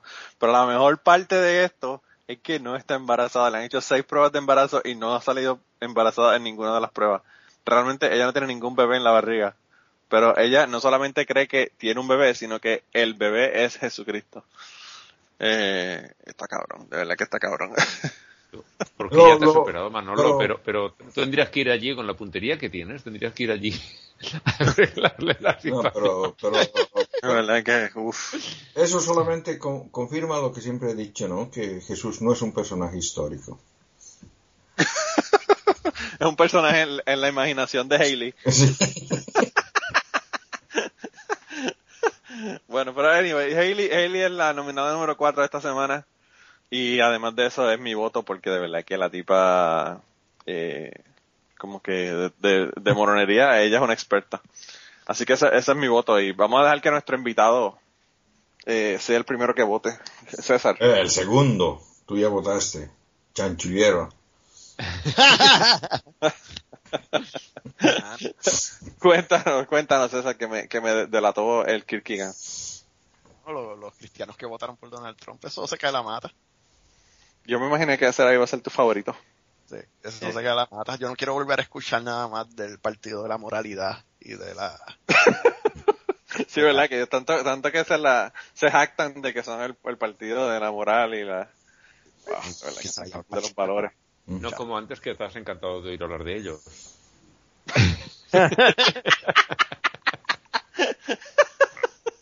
Te están tirando al medio, César, te están tirando al medio. Está cabrón. Y, y el ángel, y el ángel, que es tu pana de allá, que, que te va a conseguir los papeles para que cambies tu ciudadanía, para que tú veas cómo son las cosas. Pues yo Acaba. voy a, a votar por el profeta. Siempre me hacen mucha gracia los profetas. Por el que, el que, el que tuvo la predicción fallida. Bueno, Yo lo pues, fallida. Este es, este es como Harold Camping. Tuvo, Hillary tuvo una victoria, pero espiritual.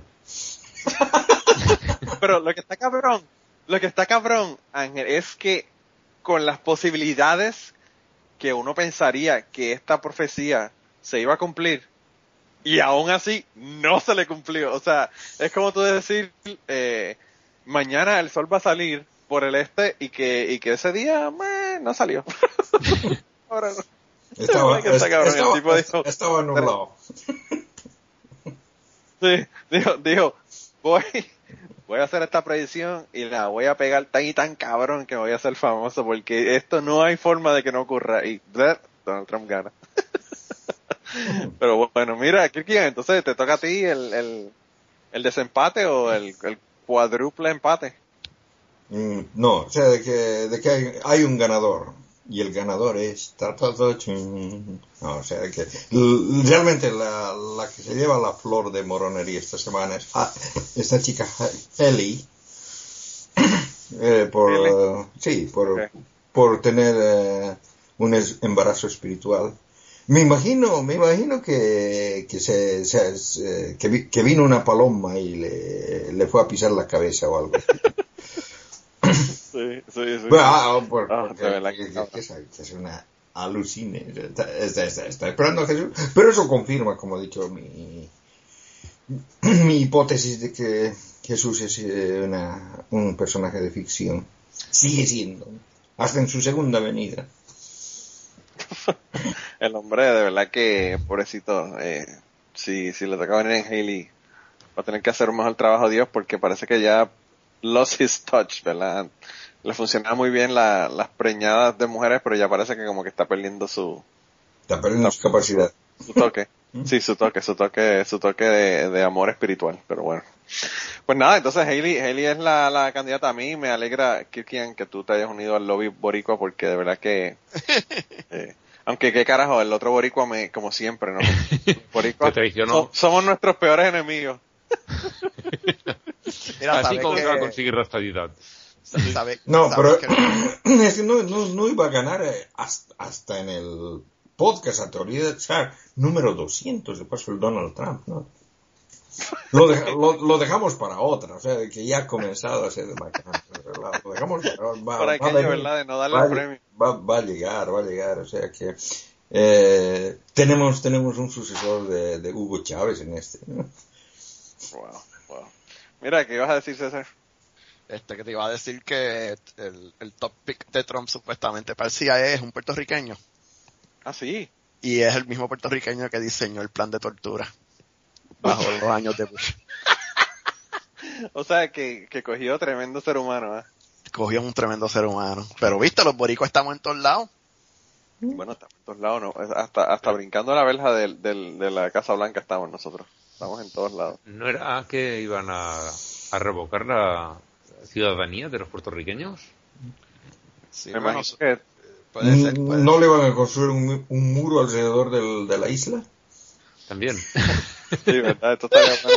Eso, los españoles comenzaron, así que ya lo que hay es que completarlo. Ya por lo Ah, menos. la- la- la las murallas de la fortaleza. Claro, ahí tenemos la, la ciudad murallada ya. eh, así que, que bueno, ¿qué te puedo decir? Eh, por lo menos ya, ya tiene una parte ahí adelantada. Sí. Eh, mira, terminar pero- la obra. Sí, sí, lo que le falta es terminar la, terminar la obra. Yo no sé, ¿verdad? Porque San Juan es una isla y eso está como complicado. Tiene que poner una pared al lado de los puentes. No sé cómo va a ser esa parte, pero bueno. Eh, en, en Puerto Rico hay dos puentes, ¿verdad? Eh, Hay un, un puente que se llama el Puente Dos Hermanos, donde es realmente lo que une a San Juan, la isla, la isla de San Juan del resto de la isla. Y de ese puente se tiran los, los chamaquitos que no van a la escuela, se van al puente y se ponen a tirarse desde el puente al agua, al, al mar.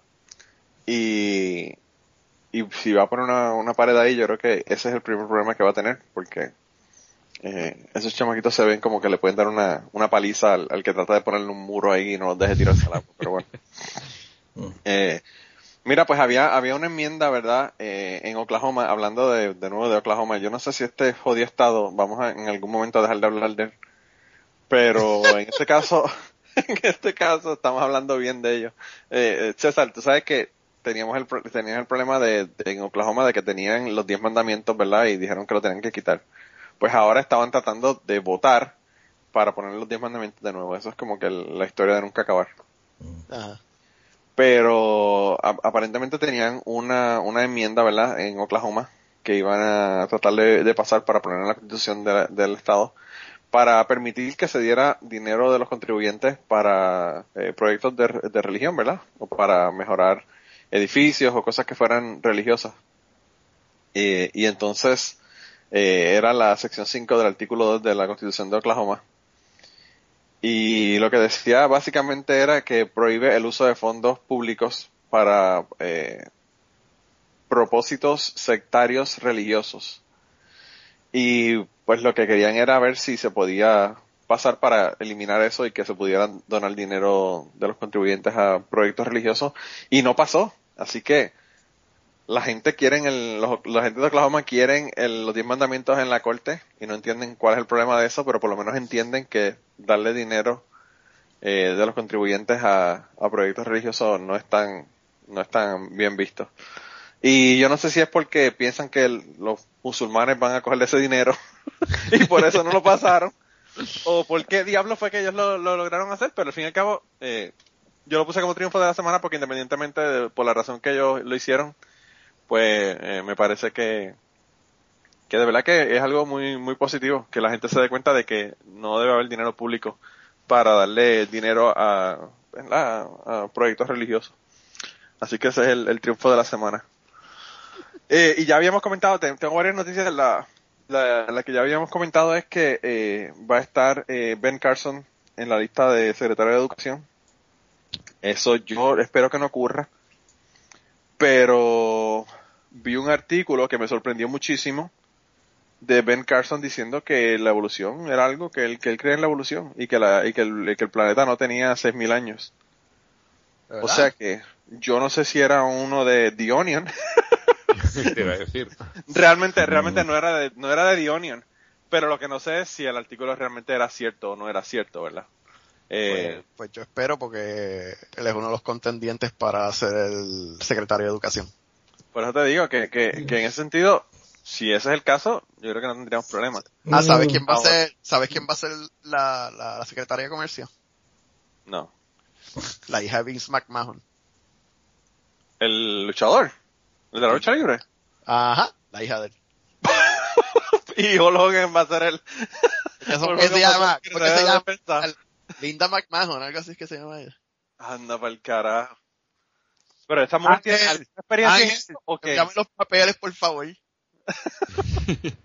Envíamelo, por favor, Ángel. Y es que ya hace 50 años que los hice, no me acuerdo de cuáles son los trámites. Mira, Bueno, no hace todavía 50, en abril era 50 años que los hice. Yo le doy, yo le, yo le hago mi juramento de fidelidad a la, a la corona y todo eso. Hasta- hasta No, pero, pero. Este Ben Carlson ha ganado muchas veces, eh, muchas veces el Pablo Coelho, ¿no? Por, oh, Sí, por, sus- por, por, por las estupideces que dice y, y bien creacionista que era el tipo, ¿no? En realidad, lo único que, que podría evitar de que el, el tipo llegue a ese cargo es de que los racistas se opongan. Pues de verdad que yo no sé, no sé qué es lo que está ocurriendo, pero el caso, en el caso de él, el artículo donde yo vi esto fue en un artículo de Christian Post, que es un website cristiano de noticias. Y a mí lo que me sorprendió de eso no fue que lo hicieron el artículo, sino que el, eh, cuando hicieron el artículo fue hace unos meses atrás, era cuando todavía estaban en las primarias, y yo pienso que por alguna razón quizás lo que ocurrió fue que en, en Christian Post ese no era el candidato que ellos querían, y lo que estaban era diciendo esas cosas de él para que no fuese el, el candidato a la presidencia. Pero lo que no sé es si él en algún momento ha dicho eso, porque a mí de verdad que me sorprendería mucho escuchar de él de que la, de que la Tierra tiene más de 6.000 años. O sea, eso, yo pienso que eso es algo que yo pensé que él, que él creía. O sea, que de verdad que no sé, tendría que buscar mejor a ver si es, si es real- realidad de que él ha hecho ese comentario en algún momento o no. Porque de verdad que me, me sorprendió muchísimo. Eh, la otra cosa es que ya eh, comenzaron la gente, los cristianos anti, eh, anti homosexuales o homofóbicos, a tratar de empezar a joder con, con la ley que permite el matrimonio del mismo sexo. Eh, así que eso, eh, y, y, la, y la identidad de género, la perspectiva de género también han dicho en los Estados Unidos que la van a eliminar, o que van a tratar de que no se, no se siga dando en las escuelas y eso. Y una cosa que me sorprendió, porque también no me la esperaba, es que aparentemente lo, en los Estados Unidos las donaciones a las iglesias han disminuido. Y no porque las personas, hay menos personas eh, yendo a la iglesia, sino porque las personas están donando menos dinero a las iglesias. Eh, y a mí eso de verdad que yo no sé, yo hubiese pensado que era algo totalmente opuesto a lo que yo pensé que estaba ocurriendo. Aparentemente, según el artículo este, eh, en el 2014 las personas le dieron aproximadamente 114.9 billones de dólares a las iglesias.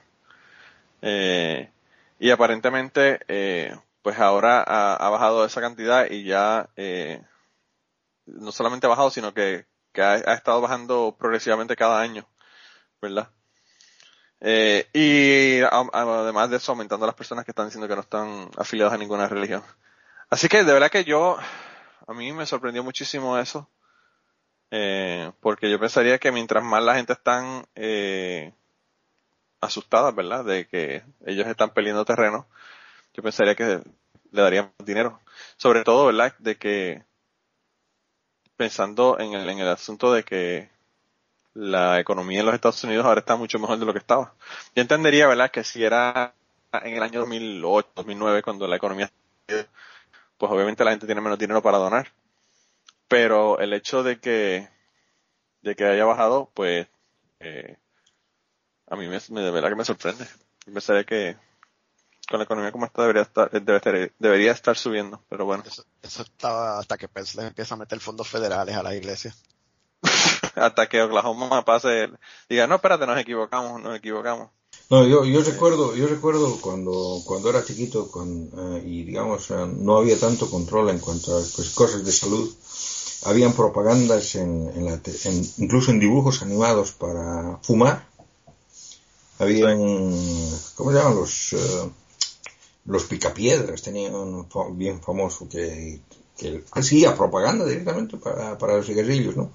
Y ahora el, vice, el vicepresidente, ¿no? El Mike Pence es, eh, lobista de los de los tabaqueros, o sea que nada es raro que lo podamos podamos ver al Family Guy o al Homer Simpson fumando, haciendo sí. propaganda para el tabaco. A mí, en Kentucky aquí el, el tabaco es, es, el dios del estado, porque aquí se, se cosecha tabaco.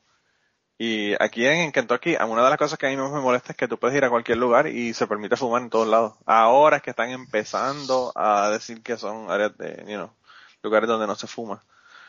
Y, y pues eh, en Puerto Rico, cuando, César, en Puerto Rico fue como en el 2000, no, no 1994 una cosa así. Ah. Cuando empezaron, pasaron la ley de que no se podía fumar en restaurantes y en lugares que fueran cerrados. Aquí o sea ya que, fue dos, 2002 o por ahí. Sí, aquí, o sea, que es que en lo, nuestros países ha pasado hace muchísimo tiempo atrás y aquí todavía está en esa. Eh, y yo entiendo, ¿verdad?, que el, el, lo hacen porque eh, quieren que la gente fume. Pero, no sé, yo creo que la gente está dejando de fumar tabaco y empezando a fumar más marihuana. ¿Vieron? Ya ustedes vieron lo que pasaron en las elecciones, ¿no? Ah, sí, la, la, la marihuana ah, la le, le, ganó a Clinton, ¿no? marihuana. Pero claro, si, si, si, si ves, hay más estados que, que permiten que permiten la marihuana que, que los que votaron por Clinton. Y yo pienso que eso, se, eso es una de las cosas que quizás podría hacer que la gente no se suicide. que fumen, que fumen hielo para que se relajen, porque de verdad que eh, van a ser, creo que van a ser cuatro años bien largos. Eh, pero bueno, eh, ¿qué te puedo decir? El, hay un montón de medidas que, lo que sí no sé, eh, había una medida en Florida para, por debajo de la mesa cambiar la ley y que se, se monopolizara la energía alternativa de solar. Y no sé, eso fue una de las cosas que yo no averigué qué pasó. ¿Tú sabes qué pasó con eso, César? No. Yo tampoco. Eh, tengo que chequear a ver qué fue lo que ocurrió. No, pero el, el calen- calentamiento global es, eh, es un es un hoax, ¿no? De, de los chinos, entonces, eh, joder, va- va- vayan a acabar minas de, de carbón o sigan consumiendo petróleo, eso va a ser, eh, eso, eso es uno de los problemas, realmente. Lo, lo- lo- lo- lo triste es que esa es la política oficial sí, por eso. de, de la República. Y en el estado de Florida, en el estado de Florida, eh, tú sabes que está prohibido eh, decir la palabra calentamiento global. Aparentemente a lo- los empleados de gobierno no eh, se, le, se hizo una ley que se prohibió que ellos hablaran eh, del calentamiento global.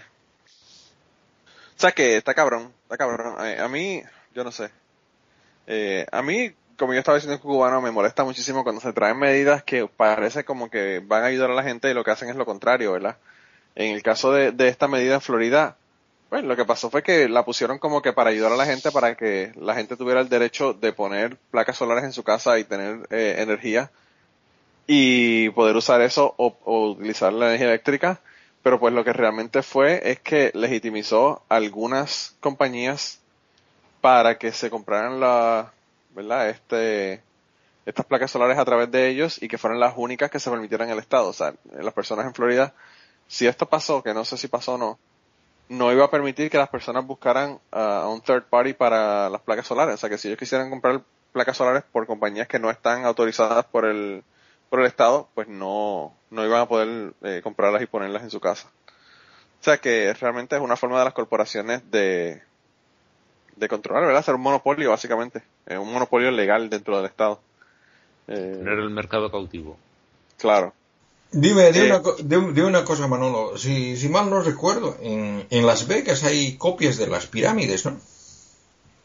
Sí, hay unas pirámides en, en Las Vegas. Yo no sé si son tan grandes como las de las de Egipto, pero, sí. Pero lo podrían utilizar también para, para guardar los granos, ¿no? Es Granos. para, para eso, para eso era el- lo, Yo- del, lo del Ben Carlson, ¿no? Que decía que las... Yo te voy a decir algo, Kirkian. Mm. Por lo menos, por lo menos, esa pirámide en, en Las Vegas es hueca por dentro. Porque o sea que se podría guardar grano. Las de Como la Egipto no son cabeza- huecas. Como la cabeza de Ben Carson. Cabeza de Ben Carson, así mismo. Ah, es que seguramente visitó las de Las Vegas y, y de ahí se imaginó, claro. Ahora tienes razón. Sí, Ahora le entiendo, ahora le entiendo. De verdad que el hombre está cabrón. Eh, ben Carson, yo no sé. Eso fue una, yo creo que eso fue una de las cosas por las que lo nominamos a Morón de la Semana, por decir Sí. que, Sí. que se utilizaban eh, la, ¿verdad? las eh, pirámides para guardar grano. Eh, yo no sé cómo alguien puede ser tan pendejo, ¿verdad? Pero bueno, ¿qué te puedo decir? Eh, pues no sé, yo no sé si ustedes tienen algo más. Hemos terminado en, en tiempo récord eh, en el día de hoy. Eh, ¿Has repasado todas las, provin- todas las noticias?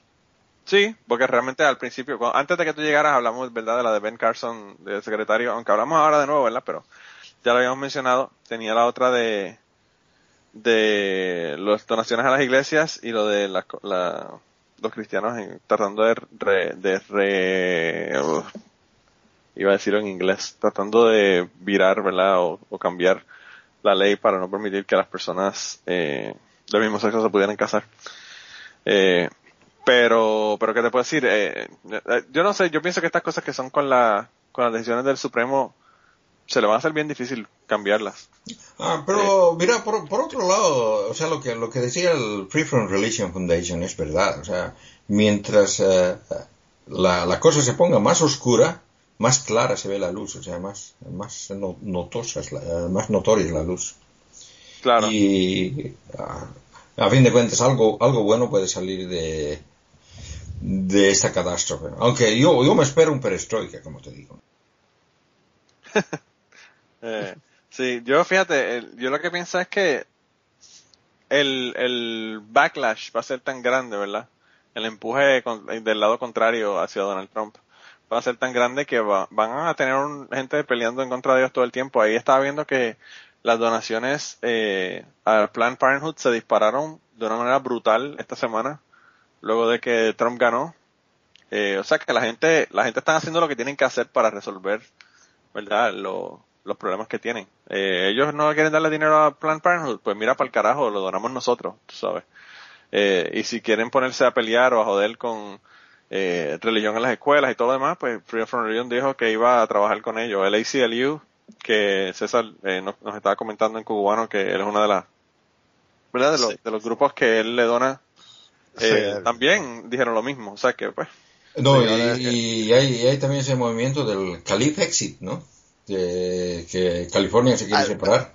Pero eso no va para ningún lado, brother. Ah, ¿Tú, sabes, quién se Lo, mismo decían del, lo mismo decían del yeah, Brexit. de- sí.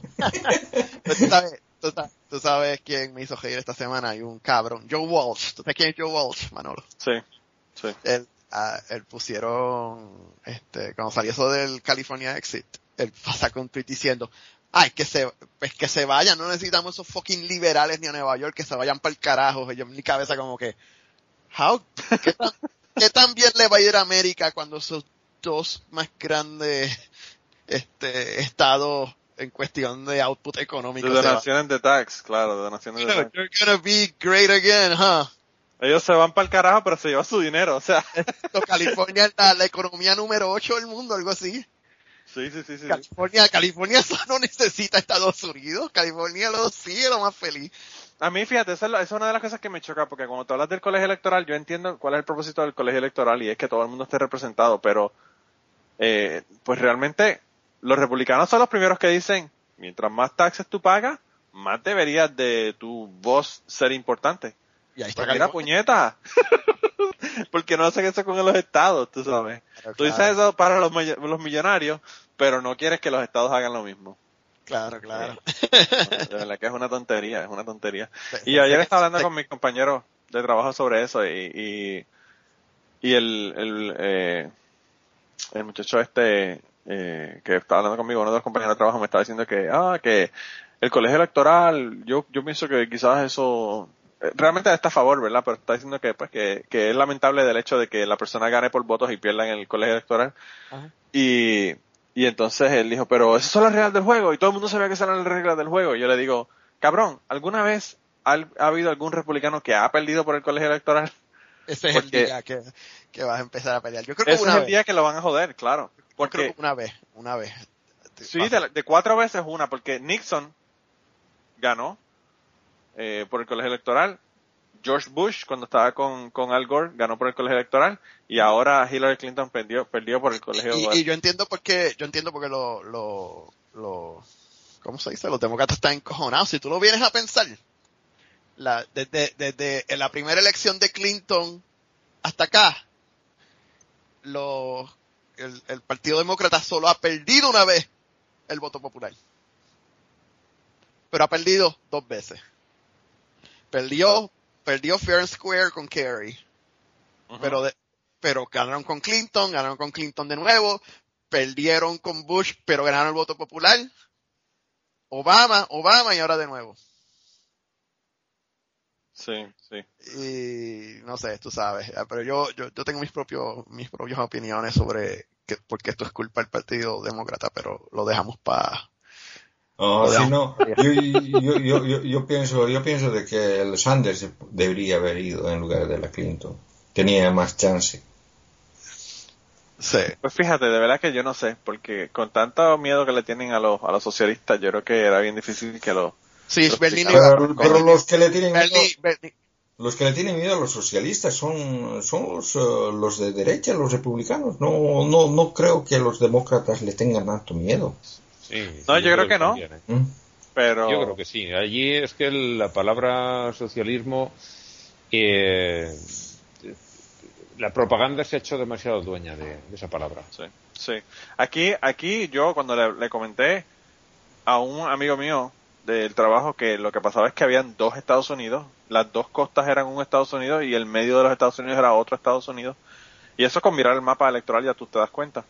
Eh, él me dijo, sí, yo quisiera que se dividieran en dos y que fueran los estados de, de la costa se hundieran en el mar del socialismo. y, después los viéramos a ellos este como como México fue lo que me, fue lo que me dijo yo digo wow de verdad que este tipo no tiene ni puta idea de lo que está hablando Eh, pero bueno, eh, pues, ¿qué, ¿qué te puedo decir? Es, es como dice Ángel, eh, el socialismo y comunismo es una de esas palabras, ¿verdad?, que, que ya ha tomado vida propia y, y la propaganda ha sido brutal. A mí una vez yo, en mi trabajo, eh, hicieron desayuno y tenían biscuits and gravy, ¿verdad? Eh, ellos hacen biscuits y le ponen gravy encima, un gravy blanco que no sé ni de qué diablo lo hacen, pero bueno. Y a mí eso no me gusta. Si yo me voy a comer los biscuits, me los como con algo adentro, ¿verdad? Eh, no, no con, no con gravy encima, pero bueno, es, un, es bastante famoso eso. Y un muchacho me dijo, ah, yo cogí, ¿verdad? Eh, un revoltillo y, estaba cogiendo la, todo lo demás excepto el gravy encima de los biscuits y me dice el muchacho, ah, pero tú no, no quieres, no quieres gravy en los biscuits. Y yo digo, no. Y me dice, ah, ¿qué, qué, qué te pasa a ti? Tú eres comunista, ¿eh? yo le dije, y yo le dije, you say that like it's a bad thing. Tú dices eso, tú dices eso Se le- como si fuera algo negativo. Y el tipo por poco se cae de la silla cuando yo le dije eso. Se le erizaron los pelillos de la nuca, ¿no? Sí, sí, sí, sí, digo, hasta pa'l carajo. To- Todas las cosas que yo pensaba de este tipo eh, realmente re- resultaron ciertas. Mm. Y, y, fíjate, y fíjate que, que aquí que el socialismo no es una cuestión normal, o sea, el, en realidad el Partido Socialdemócrata ha sido, ha sido gobernante durante tanto tiempo, ahora está en el gobierno también. Eh, a mí me parece que los, eh, que los socialistas son demasiado derechistas para mi gusto. Sí. Sí, sí. Pues menos mal que no tienes a los socialistas de acá. No, no, eso es un peor. Eh. Bueno, no, no, o sea, de que, de ¿Por que va, va, vas a verlo al Felipe González, ¿no? Sí, sí, sí. Wow, de verdad que está cabrón. Mira, pero si no tenemos nada más que hablar de Donald Trump, yo creo que lo podemos ir dejando por aquí. Y Exacto. Tengo una cita. Yo creo que sí tenemos muchísimo más que hablar de Donald Trump, pero bueno. Eso, vamos a dejarlo que siga, que siga cagando cosas para Yo hablar de creo, yo creo que yo voy a seguir haciendo lo que estaba haciendo cada, cada día desde la elección, bojachándome como un cabrón todas las noches. Es la única forma de, de sobrevivirlo, ¿verdad? Y mano, son cuatro años, son cuatro por tres. Mira, seis. pero en, en, en DC no hay, no hay eh, marihuana. Bueno, que tú vives en Virginia, ¿verdad? En Virginia, pero cruzamos ahí la, la, la- yo estoy como a, yo estoy como a tres millas del, del borde con DC. Ah, bueno, pues te puedes ir y co- con- conseguir tu, tu ah, hierba medicinal, Sí. pasto, porque de verdad que está Está- cabrón. Estás en Virginia, César. En Virginia, pero bien, bien cerca de DC. Yo, yo Sí, veo no, el monumento de Washington desde casa. No, yo, yo te digo porque tú, tú sabes de que Virginia es el, el lugar donde hay más eh, bolivianos eh, de, de, de todos los que viven fuera de Bolivia. Oh, Ah, ¿en serio? ¿sí? No sabía. ¿Mm? Wow. Ahí, eh, ah, me he fijado que, porque yo vivo en Texas, mucho mexicano en Texas y aquí caigo en cuenta que lo que hay es mucho centroamericano, pero Mm. no, todavía no he visto un boliviano. Pero no es que Bueno, no, bueno, No te pero- preocupes, César, dale tiempo que ahora cuando hagan la marcha vas a tener el lamento boliviano ahí eh, presente. Exacto, exacto. Acu- acu- Acuérdense de mí cuando la policía fascista me caiga maganazo. No, sí, hay, hay una... Mano, ¿quién iba a pensar que yo me iba a volver un peluche evolucionario a los 40 años? No, hay, hay, Cosas de juventud y mira, mira. O sea, cómo está juventud, y aquí estoy, a punto de coger, a, a- tomar las armas. En realidad, una, una de las cosas por las que me agrada que haya salido el eh, presidente Trump es de que ha prometido expulsar a todos los eh, emigrantes delincuentes. Y Bolivia les, le anda reclamando desde ese tiempo, ¿no? De que nos los mande al Gonzalo Sánchez de Losada, al Soros Bertín, que están afilados políticos ahí. Y que no los manden, que no los manden. Sí, sí. El problema es que esos no son los que te van a mandar. Te van a mandar los que los que cogieron fumando pasto y los que se robaron eh, unos dulces en una en una tienda. Eh, Ese es el problema, eh. Eh, está cabrón, de verdad que yo no sé qué va a pasar, pero eh, Dave Dave Chappelle estaba bromeando en el, ¿verdad? Allá en Saturday Night Live y dijo, eh, realmente uno sabe que las cosas están bien jodidas cuando los, son los blancos los que están protestando. Porque la mayor parte de las protestas son un chorro de blanquitos en Portland y, y en Sí. todos lados donde están protestando. Eh, pero bueno, él, él dice, a mí eso no me preocupa porque nosotros hemos estado jodidos por tanto tiempo que realmente eso a mí no me, no, eh, no es nada diferente, ¿verdad? Ahora es que los blancos se han dado cuenta de que la cosa puede estar jodida, aún también para ellos, ¿verdad? pero bueno. Mira, pero la, cita de esta semana, la cita de esta semana yo la escogí pensando específicamente en las elecciones. Ya esta cita yo la había dicho en una ocasión anterior, ¿verdad? Eh, pero, pero tuve que traerla de nuevo porque es que de verdad que para el, el podcast post elecciones creo que es importante tenerla. Y es de Derek Bock. B-O-K es el apellido. Y dice, si crees que la educación es cara, intenta la ignorancia. Oh, Y- voy a Jero. Voy a Jero. Y pues eso, eso, esa es la cita de esta semana para, para terminar, ¿verdad? Ese es el último pensamiento de, La gente de toda la debacle que ha ocurrido. La gente sin educación votó 70-30 a favor de Donald Trump. Es lo único que tengo que decir. Sí, sí, sí. Y, la, y, la- y los college educators fue completamente el contrario. Sí. Las personas que tienen eh, educación de universitaria. Pero fíjate, yo le estaba diciendo a un amigo mío que la, educación universitaria, la gente no se da cuenta de que la educación en la universidad es casi, casi secundario a todas las otras cosas que uno aprende en la universidad, como trabajar en grupo, como ser tolerantes a las ideas de los demás, como eh, ver un montón de grupos raciales eh, en una universidad trabajando para el mismo propósito, ¿verdad? Y pues esas cosas son Aumentar la tolerancia a la cerveza. también aumentar también la cantidad de sucede. la, Lo tolerancia estás la- pintando todo muy bonito, pero no nos olvidemos de, de a qué va la No, gente eh. de verdad a la- en esa época a la universidad. a embo- a emborracharse. Lo que pasa es que César siempre ha sido una persona que ha querido eh, continuar su educación luego de que salió de la universidad. Se mudó a un edificio que tiene una barra en la parte de abajo. Exactamente. En algo nos parecemos, César. Exacto. Son her- her- hermanos separados por un por un eh, Por, océano. por el charco. Para el charco. Exacto. Pues mira gente, nada, yo espero que la semana que viene Blanca está ahí. Eh, yo eh, me mandó un mensaje, me mandó un mensaje por WhatsApp y me dijo, le dije que tú estabas aquí, ¿verdad, eh, César? Y, y me dice, eh, ¿qué tal el podcast? Y le digo, bueno, invita a César Last Minute y está con nosotros. Y me dice, ah, qué bien. Y entonces eh, ella me dice, ay, me estoy perdiendo el podcast de las elecciones, me cago en todo. Así que parece que no está muy contenta de que se haya perdido esto. Pero bueno. Eh, ah, pero nada, con eso entonces los dejamos esta semana.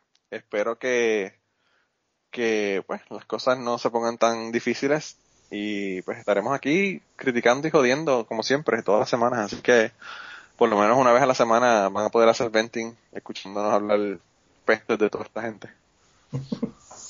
Bueno, Que para algo nos pagan, ¿no? Sí, sí, sí.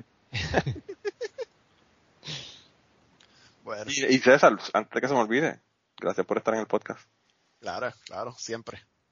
Si, usted- si ustedes quieren eh, conseguir a César, lo consiguen en César Tweets Here en Twitter.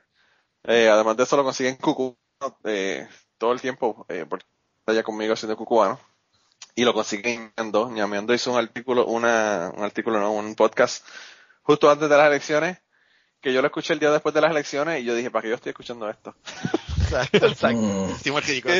Sí, sí, seguramente lo van a borrar dentro de un rato. Sí, van a hacer como... No, no, no, no, que quede la estu- que quede, que quede la estupidez y la miopía evidenciada para que esto, para- para- yo soy, Imagínate. Yo, un, yo- tipo de- yo- un tipo que está viviendo en la costa este con un tipo que vive en Austin, Texas, hablando de cómo Hillary iba a ganar.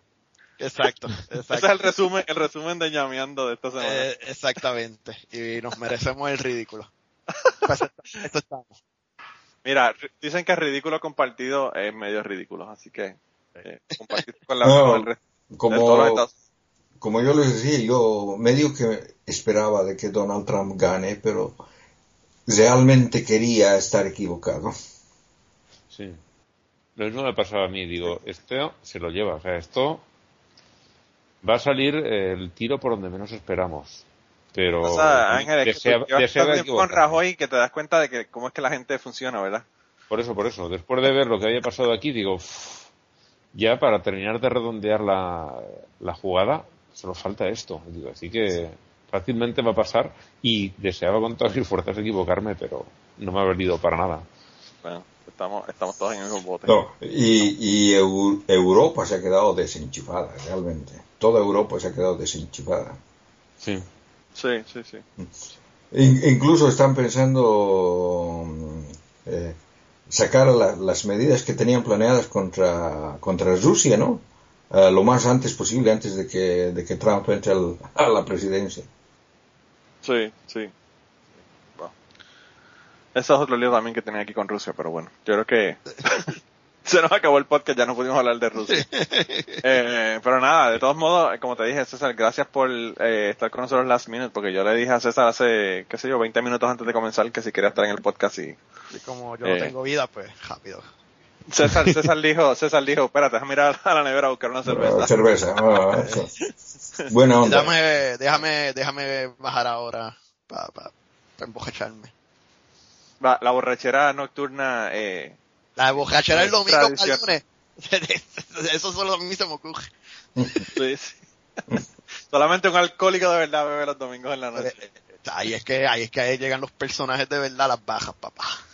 Ah, no, me imagino. Tú quieres, la, la peor noche para tú salir, la noche para tú saber los elementos que existen en tu vecindario, es el domingo por la noche. Son la gente, sabes. lo- lo- los profesionales, los profesionales. Sí, la gente que, no, la gente que tú nunca ves que tú dices, pero ¿dónde saliste cabrón? Sí. Yo, yo, a mí, yo sé que lo que tú estás haciendo, lo que estás haciendo es yendo a la barra a ver si que consigue de historias, ¿verdad? Exacto. que se suicidó aquella vez y toda la pendeja. Bueno, esa, es- esa es la ventaja de vivir en lugares donde no hace tanto frío.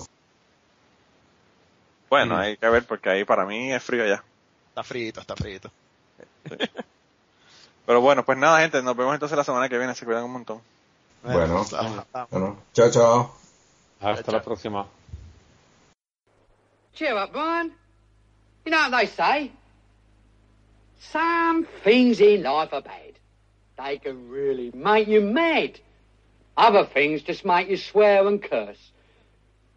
When you're chewing on life's gristle, don't grumble. Give a whistle. And this'll help things turn out for the best. Aye. Always look on the bright side of life. Always look on the light side of life. If life seems jolly rotten, there's something you've forgotten, and that's to laugh and smile and dance and sing. When you're feeling in the dumps, don't be silly chumps. Just purse your lips and whistle, that's the thing. And always look on the bright side of life. Come on. Always look on the right side of life. For life is quite absurd, and death's the final word. You must always face the curtain with a bow. Forget about your scene, give the audience a grin. Enjoy it, it's your last chance anyhow. So always look on the bright side of death. Uh, Just before you draw your terminal breath. Life's a piece of shit when you look at it. Life's a laugh and death's a joke, it's true. You'll see it's all a show, keep keep 'em laughing as you go. Just remember that the last laugh is on you. And always